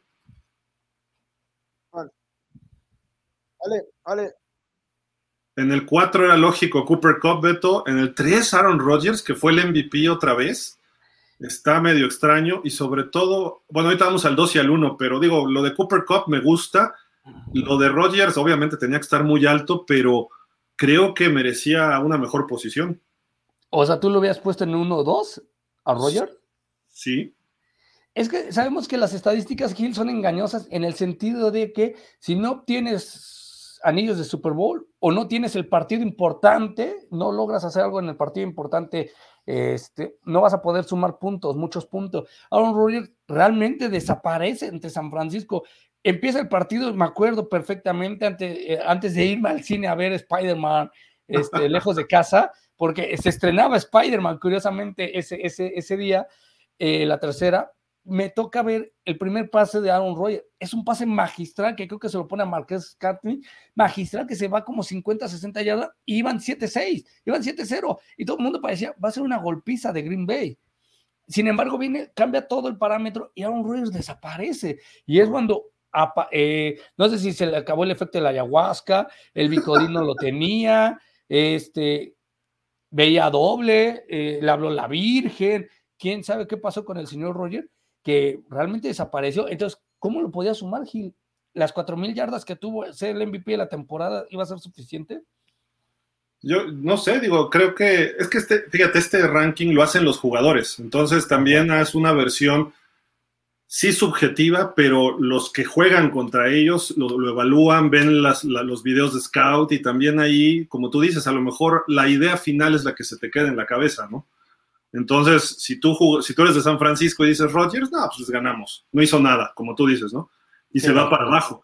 Pero si tú eres de Minnesota o Detroit, dices, es que este cuate no podemos ganarle, no sabemos cómo, por más que intentamos. Entonces, ahí puede haber este, muchas opiniones encontradas, ¿no? En este aspecto. Me gusta que lo hagan los jugadores. ¿Por qué? Porque precisamente es una opinión de los que están eh, todo el tiempo ahí eh, unos contra otros, ¿no? Eso te da mayor valor a, esta, a este ranking. Totalmente de acuerdo, Gil. La pregunta del millón es, ¿Aaron Rodgers habrá dicho, yo merezco la posición 3 o merezco la posición de Dios? Nada más. Pues la de Dios es otro. Sí no, bueno, eh, está el uno y está Dios, nada más hay que recordar, está el uno y está Dios, entonces a lo mejor... Bueno, Dios y luego viene Brady, ¿no? Exactamente, es, correcto.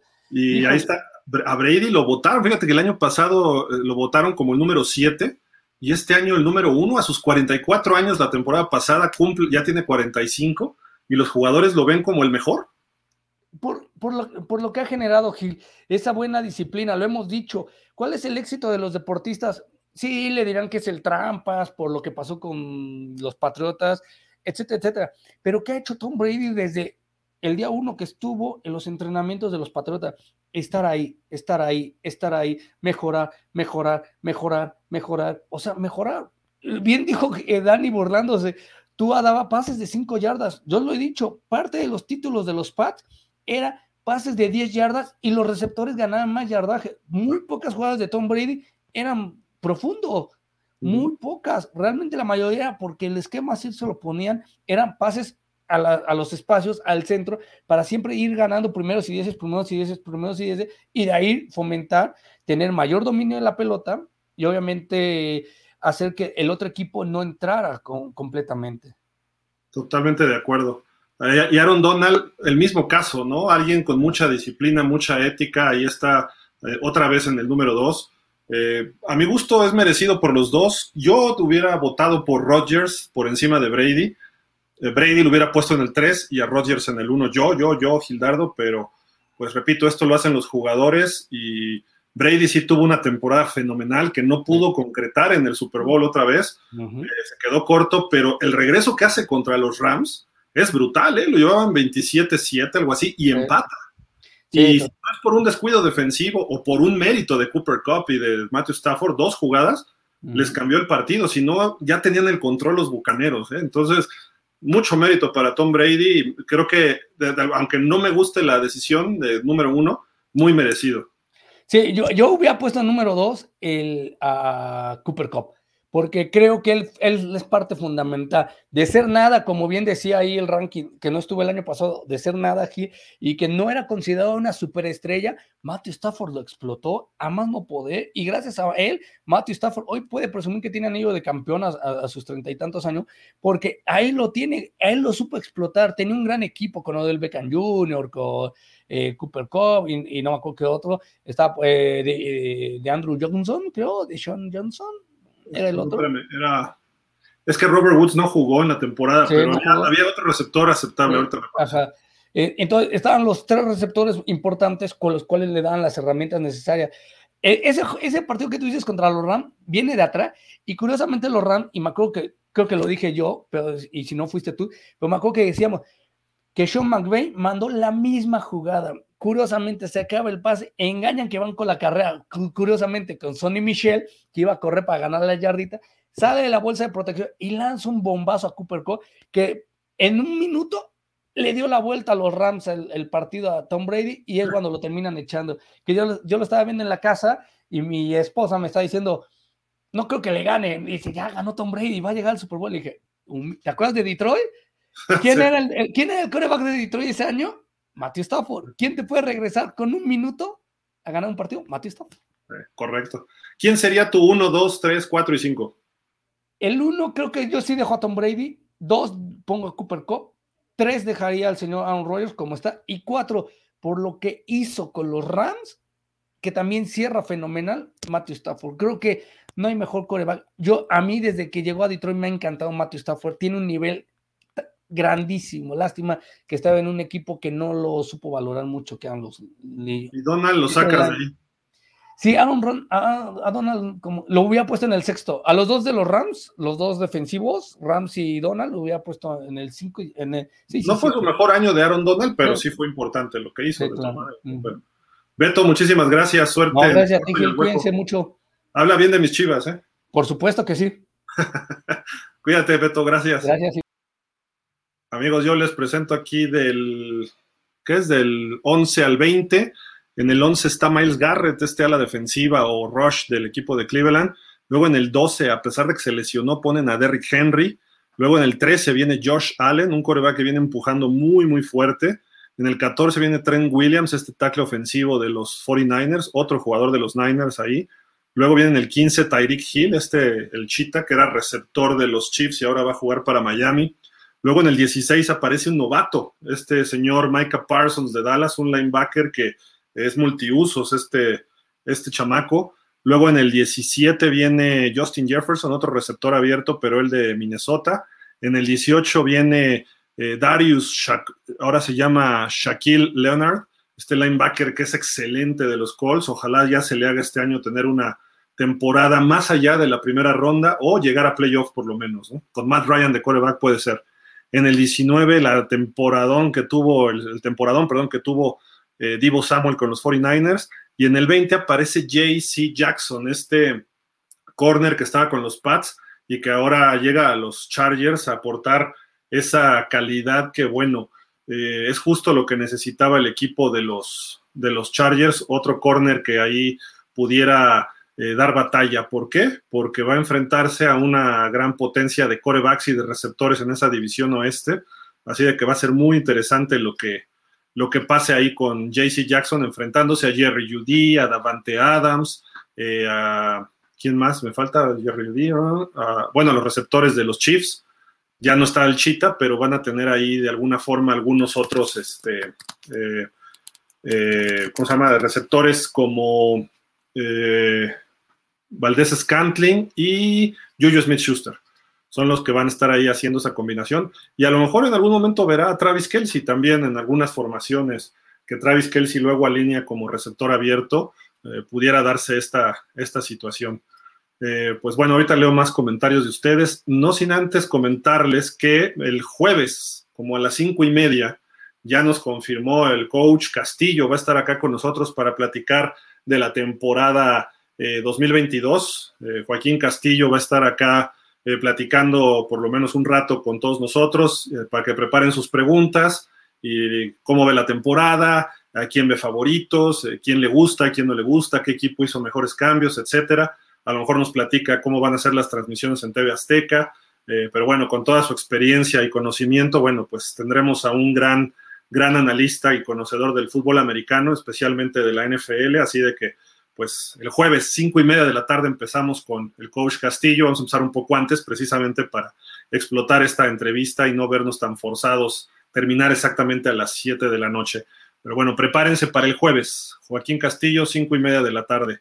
Y pues vamos a ir con los comentarios. ¿Dónde nos quedamos? Esto, aquí sí, déjenme ver.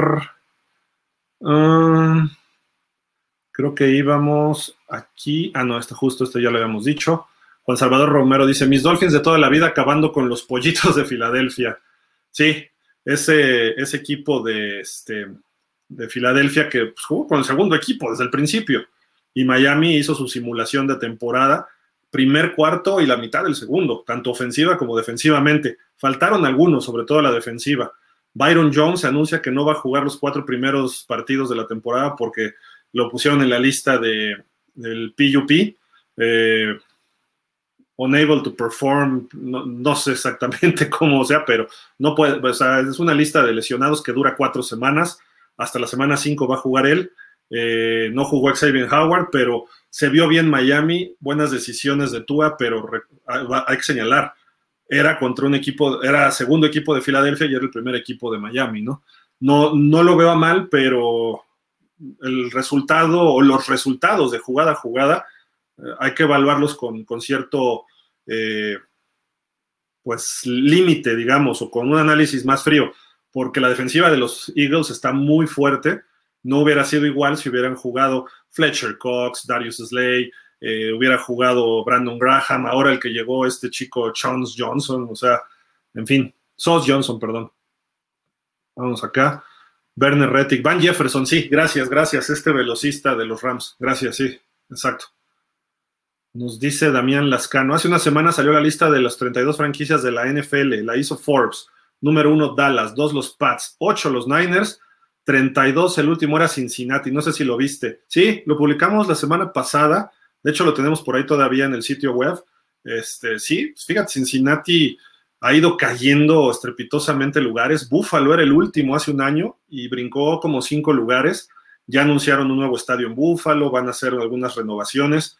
Esto va directamente al negocio. Sí afecta a lo deportivo, pero es cuestiones de negocio concretas, ¿no? Entonces, eh, Dallas, obviamente, las instalaciones de entrenamiento que tiene, el estadio que tiene, el valor de la estrella solitaria, esta marca es impresionante, eh, el poder adquisitivo que tienen, los patrocinios, eh, todos los ingresos. No había visto nunca, pero el año pasado los Cowboys tuvieron mil millones de dólares de ingresos, obviamente eso menos impuestos, netos les quedaron, o brutos, ya ni sé cómo sea, pero al final les quedaron como 500 mil, como 500 millones de dólares, perdón. 500 millones de dólares, eh, pues, o sea, ¿quién, quién, casi lo que ganamos nosotros, ¿no? Este, más o menos. Eh, todos los equipos en promedio eh, evaluaron, ahorita les digo, este, ¿qué fue? Una mejora o un aumento, digamos, del valor de su franquicia en un 24%, todos los 32 equipos el valor neto de, o sea, de lo, que valía del 2021 al 2022. Y eh, los Bengals también por primera vez anuncian que su estadio, el Paul Brown Stadium, ya va a tener un patrocinador. Entonces ya se dieron cuenta de que tienen que comercializar de otra forma. Les ayudó a llegar al Super Bowl y curioso porque los Rams están entre los, creo que los Rams es el 3 o el 4. Eh, se enfrentó uno de los más ricos contra el más, uno de los más pobres. Y ahora los Bengals se van al más pobre eh, pero el equipo se ve bien y pudiera regresar al Super Bowl, ¿eh? los Bengals. Vamos a ver si, si por ahí pudiera, pudiera repetir este equipo. Se ve difícil en la americana, está muy complicada, pero ayuda al factor deportivo sin duda, porque tienes más patrocinios y tienes un mejor producto en el campo. Damián Lascano pregunta sobre el coach Castillo. ¿Será el mejor coreback de Puma Seo en la historia de la UNEFA? ¿O hay alguien mejor? Es una pregunta interesante y difícil, ¿eh? Yo creo que entre él y el Zeus Alejandro González, se apellidaba, así me parece, que jugó por ahí de finales de los 80s y 90s. Si quieres, la guardamos para mañana en el programa, precisamente que a las 5 de la tarde, que vamos a, hablamos del americano de México, y ahí para, este, si, te conectas, recuérdanos la pregunta para que Jorge Iglesias, José Luis Ayala, Santiago Ibáñez, este, la contestemos, ¿no? Y que cada quien dé su punto de vista. Eh, otro coreback bueno, aunque no tuvo tantas épocas productivas, fue Luis Manuel Silva. Eh, también estuvo por ahí Armando Higelin, es, más noventeros. Para atrás desconozco un poco este, la historia de todos los corebacks, pero sí Joaquín Castillo jugó por ahí de los 60 y le fue muy, muy bien. Era considerado el mejor, creo que de México. Entonces habría que ver, y más reciente, pues han tenido buenos. Eh, Bruno Márquez, por ejemplo, fue coreback de Pumas. Eh, también estuvo por ahí este chico, ¿cómo se llama? Se, fue ahorita a Italia, se acaba de ir de los Pumas. Claro, no le tocaron épocas de campeones, entonces como que no pesan tanto, pero no es exclusivamente problema de ellos. Este, ¿Cómo se llamaba este chiquitín, el número 18? Y también el 15 de hace dos temporadas, bueno, antes de la pandemia y creo que hasta la temporada pasada. Pero en fin, muy buena pregunta, Damián yo creo que sí debe ser considerado el mejor ¿eh? de los Pumas. Y algunos otros son de Cóndores. Entonces, también ahí choca si es la misma historia o no. Porque cuando existían Cóndores estaba Águilas Reales y estaba Guerreros Aztecas. Obviamente Cóndores como que absorbía eh, los mejores jugadores en general. Era reclutaban mejor ellos, no sé por qué. Y los Guerreros Aztecas luego estaban en la segunda división o la Conferencia Nacional. Las Águilas Reales tuvieron chispazos, ¿no? En diferentes momentos, pero muy probablemente sí, muy probablemente sí. Y además lleva, este, Joaquín lleva, por ahí tengo un video del Super Bowl, Daniel de Juan Bels, Juan Salvador, gracias, gracias. Sí, no, es que tantos nombres que ahorita sí ya se me va. Daniel de Juan Bels, correcto. Este, Joaquín Castillo, lo recuerdo haber visto yo en el Super Bowl 16, a lo mejor en el 14 ya estaba también ahí con Pepe Espinosa y Alejandro Lara. Entonces, imagínate cuántos Super Bowls, cuántas temporadas ha narrado, ha visto, ha analizado, eh, con cuánta gente ha platicado él este, como periodista. Eh, también a veces, si no, eh, ellos, los de Canal 13 en su momento, si no les tocaba transmitir el Super Bowl, ellos igual viajaban por radio o por revistas o por periódicos, los acreditaban, ellos iban y hacían su talacha toda la semana. En esos tiempos Televisa no, no viajaba, si no le tocaba el Super Bowl no mandaba gente. Buscaban algún corresponsal en Estados Unidos y ellos les pasaban una notita si había color o algo. Eh, pero estaba muy separado eso en Televisa y los de Canal 13, luego Imevisión, luego TV Azteca. Ya cuando se juntan los, este, las transmisiones del Super Bowl de todas las televisoras, ya viajan todos, ¿no? Todos los de Televisa, todos los de Azteca. Y de hecho, Televisa a mí me tocó varios Super Bowls que ellos llegaban hasta el viernes a transmitir, no hacían toda la talacha de la semana. Mandaban, cuando, incluso cuando les tocaba transmitir, mandaban un reportero que a veces era el Furby, a veces era este, a veces iba Burak antes. Eh, ¿Quién más era? Había otro reportero por ahí que se iban desde la semana previa y mandaban a veces ya después al compayito y su show que hacían, igual los de TV Azteca, ¿no? Que eso, pues bueno, era más show que trabajo de periodístico o análisis, ¿no? Pero eh, Joaquín Castillo, de hecho, varios Super Bowls, porque normalmente toda la prensa, pues viajó el lunes. El Super Bowl es en Arizona y había un vuelo el lunes este, a primera hora, lunes previo al Super Bowl, y nos encontrábamos todos en el avión. Eh, estaba ahí Pepe, estaba Joaquín, Garay, estaba, este, a veces iba Ciro con ellos, Pablo Viruega, eh, íbamos varios de reporteros de prensa escrita. Yo viajaba mucho con eh, Josafat Ramírez, que él era de Novedades, cuando existían Novedades, su hermano, Humberto Ramírez, que él estaba en el Universal Gráfico, Alberto Montoya de Ovaciones, eh, del Heraldo iba luego también Humberto Ramírez, e iba otro, otro amigo, no me acuerdo cómo se llama, Ronnie, Ronnie Almog. Eh, ¿Quién más viajaba con nosotros? A veces Jorge Iglesias del 1 más 1. Ah, ¿Quién más estaba en esos viajes luego? Como que nos encontrábamos en el aeropuerto. Ah, tú también. Órale, padrísimo, ya nos íbamos todos juntos.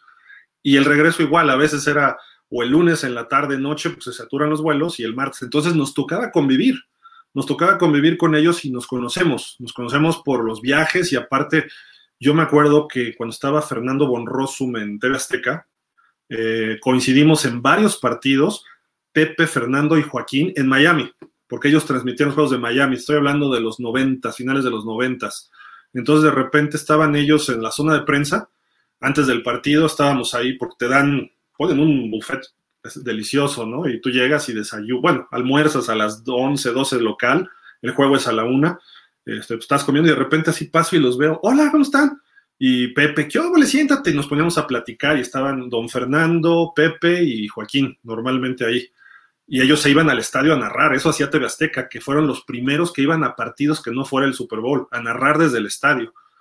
Y pues el Super Bowl sí viajaban al estadio casi todos, ¿no? Y entonces coincidimos en varios eventos así. Y digo, yo me quedaba en el palco de los eh, periodistas eh, de prensa escrita y ellos iban al palco de transmisiones, ¿no? Pero coincidíamos en esos lugares atrás de los palcos, ¿no? Entonces, hay una relación que, nos conocemos, nos conocemos bien, ¿no? Y, Joaquín, pues es un tipazo, fue buen jugador, eh, también ha, ha, sido parte de la LFA en los Condors, fue el gerente de los Condors hace unos años, entonces ellos por ahí este, podría es gente de fútbol, pues, o sea, no, no, hay, no hay de otra, ¿no? A ver, leo los comentarios finales. Dice Miguel Darío Gil, ¿estás de acuerdo que en la época en que estaba Pepe Espinosa en TV Azteca fue la mejor etapa de la misma? Sí, sí, claro. Y de esa etapa de los noventas, eh, y lo que les digo, es, eh, para mí era un Dream Team, ellos tres, Pepe, Don Fernando y Joaquín. Ellos tres creo que son los mejores comentaristas o analistas de fútbol americano que hemos tenido en televisión en México. Ahora hay unos muy buenos, ¿no? Y jóvenes o de, más de mi edad, pues, pero hay algunos que más o menos lo hacen. Eh, pero ellos tres, es, ese, ese equipo era especial y, además la, la, interacción que hacían, la química, el play by play lo hacía a veces don Fernando, a veces lo hacía Pepe. Normalmente era Pepe y Fernando y Joaquín analizaban. Entonces se ponía muy, muy padre. Y a veces iban ellos dos nada más, Pepe y don Fernando, y Joaquín estaba en México con Garay, o a veces iban los tres. Entonces, esa, esa época que habrá sido todos los noventas y parte de los dos miles a lo mejor. Luego Pepe sale de Azteca y se va a Fox y ahí se quedó solo. Y don Fernando se fue un tiempo, creo que también a Fox después, pero después de que Pepe fallece. Fernando Bonrosum se vaya cuando ya se producía acá en México en Fox. Pero sí, estoy, de acuerdo, Miguel, contigo. Y a, mí yo me tocó de chavito ver este, a, Fernando Bonrosum con Jorge Berry y con Víctor Cerratos en Televisa. Y todavía ni siquiera llegaba este, Toño de Valdés. Antes de Toño de Valdés era el doctor Morales, que le entraba al quite a veces cuando ellos no estaban. Y le entraba, eh, ¿cómo se llama este hombre?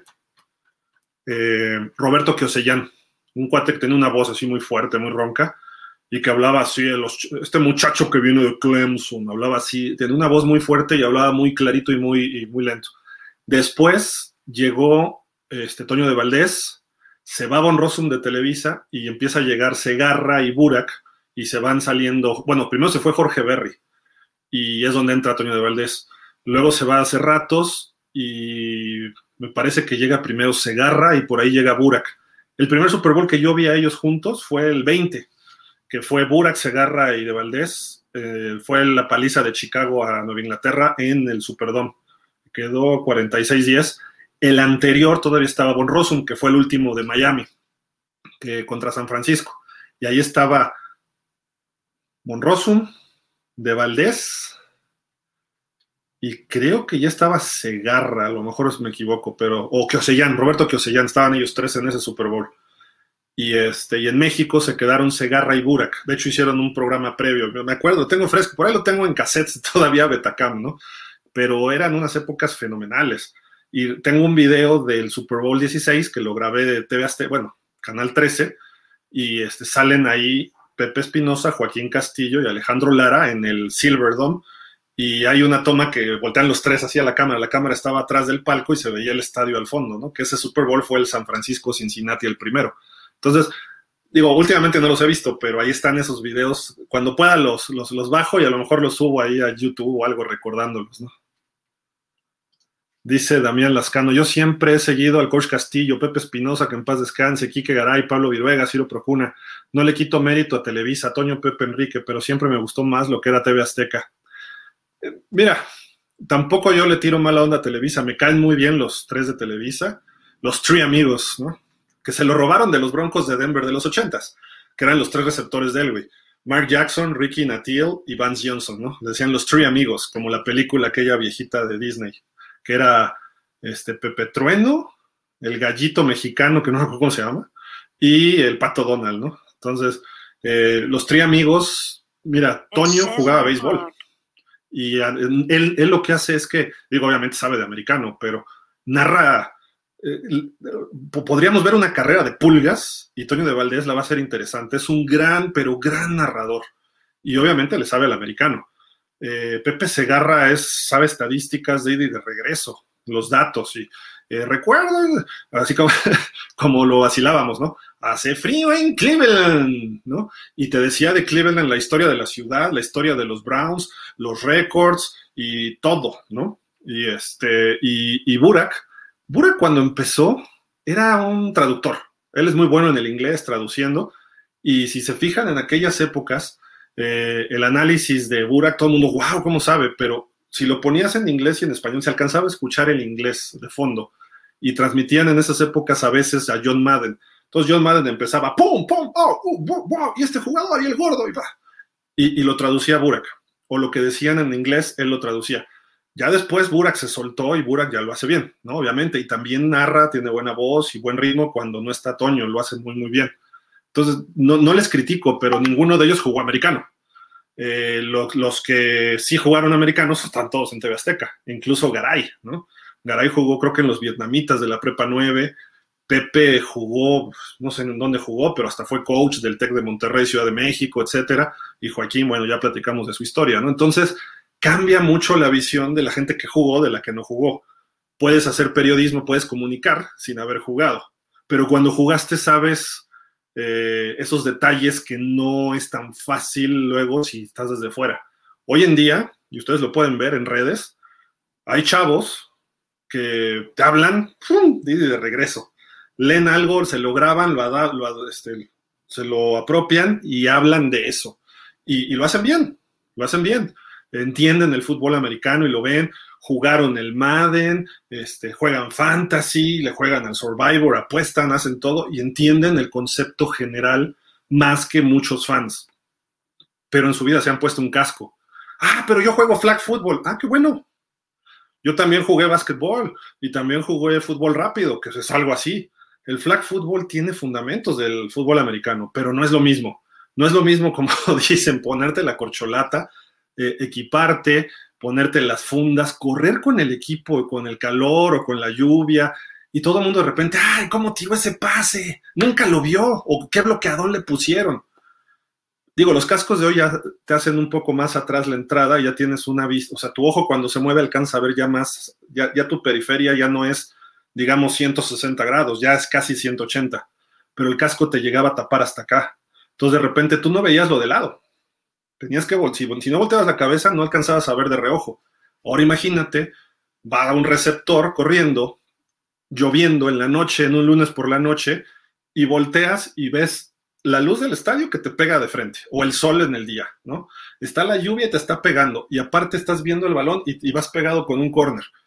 Y más o menos sabes, o sea, lo practican, son muy buenos, y de repente llega el balón y pues metes las manos rápido, pero no es suficiente porque no te anticipaste. Y eso no, esos detalles, alguien que no jugó equipado, ay, se le cayó, qué babotas. O analizan superficialmente.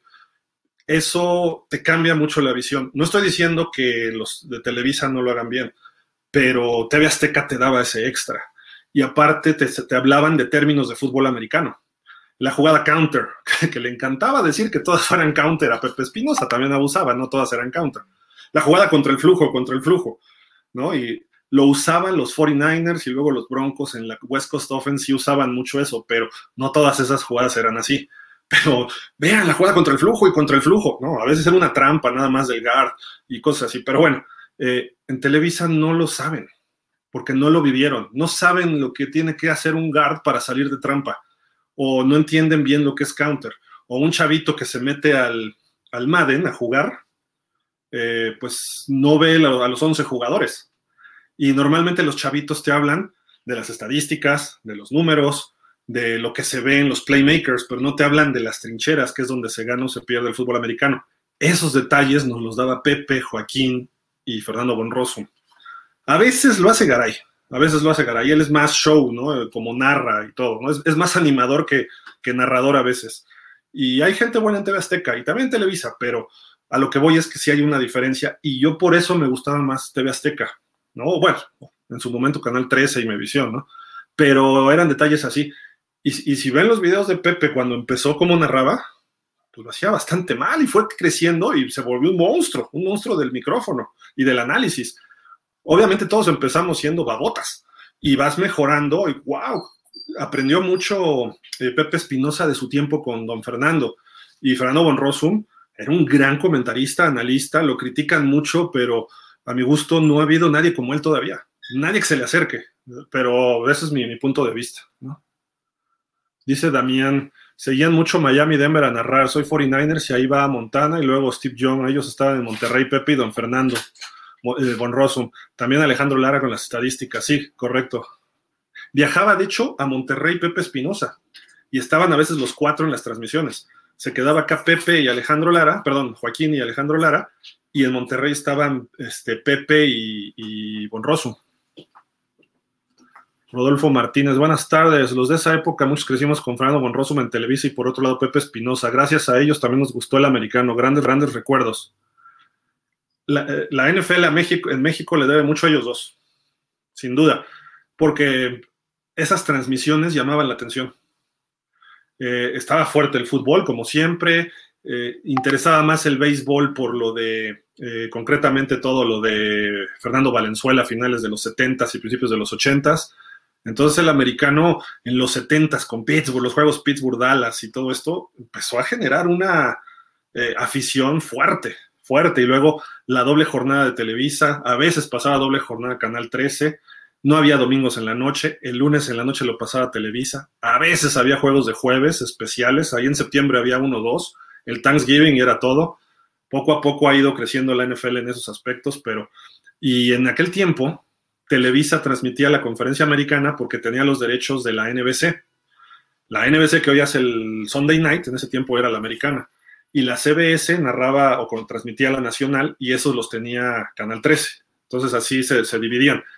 Y como en Estados Unidos, también en México, los derechos del Super Bowl era un año Televisa, un año Azteca, Canal 13 o Univision, un año y un año, un año y un año, ¿no? Entonces, eh, era, era casi lo mismo que teníamos allá. Y en Cablevisión veías en inglés los mismos este, eh, programas. Ya después Multivisión entró y transmitía los de ESPN el domingo en la noche, cuando ya más finales de los 80s, 90s, y en algún momento TNT transmitió partidos. Entonces, así fue más o menos como como se dio en aquellas épocas. Dice Rodolfo Martínez, ¿por qué no invitan un día a Pepe Segarra? Sería divertido, solo, solo que le va a los Jets. No, es un tipazo, ¿eh? Por ahí, déjame ver, por ahí tenía su teléfono. Como que ellos en Televisa se han aislado un poco de las redes y no han participado en muchas. No sé si se los prohíban, a lo mejor. Puede ser que se los estén prohibiendo, pero le, he mandado mensajes a Toño de Valdés y no me ha respondido desde hace dos años, ¿no? Desde la pandemia y esto. Él está haciendo sus redes propias y lo está yendo muy bien, muy, muy bien a Antonio Valdés. Invita hasta artistas y hace entrevistas, hace pláticas, ¿no? Entonces, pero sí sería muy interesante hablar con Pepe Segarra y, o con De Valdés. Rodolfo Martínez, recuerdo que en la SECU criticábamos a don Fernando en buen plan de que siempre en los aeropuertos se encontraban a jugadores de los Steelers y se iban platicando con ellos todo el vuelo. Sí, sí, sí, sí, siempre eran sus historias, ¿no? Miguel Darío Pérez dice algo que se extraña y era bueno en Televisa el lunes por la noche desde el Hard Rock. ¿Desde el Hard Rock Stadium o desde el Hard Rock ahí en, este, en Reforma? Damián Lascano, tenía siete años de edad cuando empecé a ver la NFL, no entendía nada y con Pepe, don Fernando y Joaquín empecé a entender la NFL. Mi primer super que estaba ya consciente fue 49ers Cincinnati en Detroit. Ah, ok. Es un poquito más chavo que yo. Rodolfo Martínez, don Fernando Bonroso era un caballero de pies a cabezas. Lo es, lo es todavía. Miguel Darío Pérez en Reforma. Vamos a ver si lo podemos invitar, a ver si, si, un día se anima para estar acá con nosotros. Está haciendo programas en Monterrey, es lo que sé. Él con su hijo y un coach, tengo entendido, de allá de Monterrey. Pero a ver si, si se anima don Fernando, o, los dos Fernandos, papá e hijo, ¿no? Eh, sé mucha animadversión contra el hijo a veces, pero también es una gran persona, también es una gran persona. Pero bueno, sí, en reforma ahí se, hacían las, las, pachangas, ¿no? Y a veces traían, fíjate, esas, esas fiestas en el Hard Rock eh, las organizaba, si no mal recuerdo, obviamente Televisa, pero era cuando estaba Geraldine González en la NFL México y ella organizaba que a veces vinieran porristas y que hubiera a veces regalos y cosas así de la NFL. Entonces era, se ponía padre ahí. A veces nos hacían este, conferencias de prensa ahí en ese Hard Rock.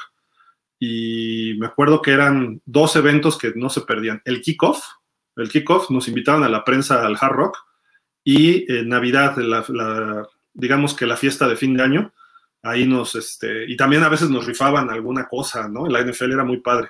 Ahí me tocó un casco de los Raiders que canjeé por uno de Miami después, este, en una rifa. Y casi todos salíamos con regalo, porque ponían 20 regalos, 25 regalos grandes. Yo me saqué un casco grande de esos réplicas de los Raiders y alguien se había ganado el de Miami y ese cuate le iba a los Raiders, entonces hicimos ahí el trueque, ¿no? pero esas épocas del hard rock eran muy padres de la NFL. Estamos hablando 98, quizá un poco antes, 95 hasta como el 2010, una cosa así. Y nos dice Rodolfo, ya voy a acabar, ¿eh? Me gustaba ver televisión en esas épocas porque pasaban mucho a los Dolphins, sí. Sí, sí, y, y había muchos Monday Nights de Miami. El Chicago-Miami famoso del 85, pues lo narraron ellos. Yo recuerdo ese partido hasta las voces de ellos, ¿no? Entonces ahí ahí era frecuente verlos en, ese, en todos los Monday Nights, ¿no? Y hacían entradas ellos especiales. El que empezaba con ellos era Gerardo Lisiaga y Pablo Carrillo. Y Gerardo Lisiaga editaba muchos videos este, de, musicales, ponía imágenes y todo esto. Por ahí pasó, en Televisa, pasó Jorge Ramírez, que está con nosotros, que él está en ESPN, también él estuvo en Televisa trabajando, luego trabajó en el Canal 13, creo, y luego de ahí se fue a Multivisión. De Multivisión pasó a ESPN. Este, entonces, eh, PSTV y luego ESPN. Entonces, formaron periodistas de fútbol americano de televisión, sin duda alguna, ¿no? Pero bueno, amigos, pues ahora sí, vámonos. Sí, porque al rato tenemos Dolphins. Jorge Humberto, buenas tardes. ¿Cómo estás, Jorge Humberto? ¿Qué dices? Nos dice Damián Lascano. De todas maneras, siempre he seguido TV Azteca y Televisa, NFL, ambos, buenos comentaristas. Joaquín, lo confunden con Roger Staubach en Estados Unidos. Sí, es del estilo, fíjate, de cara. Y él dice que también lo han confundido con Joe Montana. Puede ser, son como del estilo. Saludos, Gil. Nos vemos en un rato en Dolphins, Miguel Darío, sí. Y nos dice Jorge Humberto, ¿cómo está? ¿Qué le parece el roster? Y luego de Byron al PUP no jugará hasta con los Jets. Sí, pues es parte de las decisiones que se toman, cuatro partidos fuera. Eh, creo que hay con quién defender, o sea, con quién cubrir en Miami. Quizá Nick Needham, se habla de que Eric pudiera estar ahí. Y está este otro hombre, ahorita te digo, siempre se me olvida este cuate. Creo que se quedó, Keyon Crossen, creo que se quedó. Entonces, entre ellos tres podrían cubrir ese espacio. No hay Vinogini se quedó en el equipo, aunque ustedes no lo crean. Entonces, a lo mejor él pudieran ponerlo ahí a ver la última prueba, ¿no? Y dice, ¿y qué le dije? Ya firmaron a Trey Lance, a Trey Lance, a Trey, este, ay, este, ¿cómo se llama? Trey, el que era el tackle de Detroit. Ay, se me olvida el nombre. Trey Williams. Bueno, ya lo firmaron. Está bien, qué bueno, es un tackle a la defensiva, me parece bastante, bastante bueno. Nos vemos ahorita a las 8 allá con los Dolphins. Vamos a platicar del roster, cómo se integró y todo, entonces estén pendientes. Muchísimas, muchísimas gracias a toda la gente que escribió. Sé que hay mucha gente conectada. Gracias. Nos vemos el jueves a las cinco y media para platicar con eh, con Joaquín Castillo, no se lo pierdan. Mañana a las 5 estará el coach del TEC de Monterrey, Carlos Altamirano, para platicar de la UNEFA. Así que tenemos mucho fútbol americano esta semana y ya el 10 de septiembre, bueno, el 9 de septiembre empieza la UNEFA. Hay dos partidos de viernes, pero el sábado eh, son la mayoría. Y ese domingo empieza eh, la NFL el, el 11 de septiembre, aunque el kickoff es el 8. Así que jueves, viernes, sábado, domingo y lunes, del 8 al 12 tenemos fútbol americano para dar y regalar. Y ya empezó el colegial, ¿eh? ya hubo partidos colegiales este fin de semana. También los que les guste estén pendientes. Y nos dice por acá Benjamín González, si eran buenos los de TV Azteca, ahora ya no transmiten. Sí, nada más creo que van al Super Bowl y hacían antes su, su engendro ese del End Zone, o Red Zone. Flowers, Trey Flowers, sí, sí, sí, gracias Miguel Darío. Trey Williams, no, no, perdón. Es que de repente sí se me van este, los, nombres, me, saturo.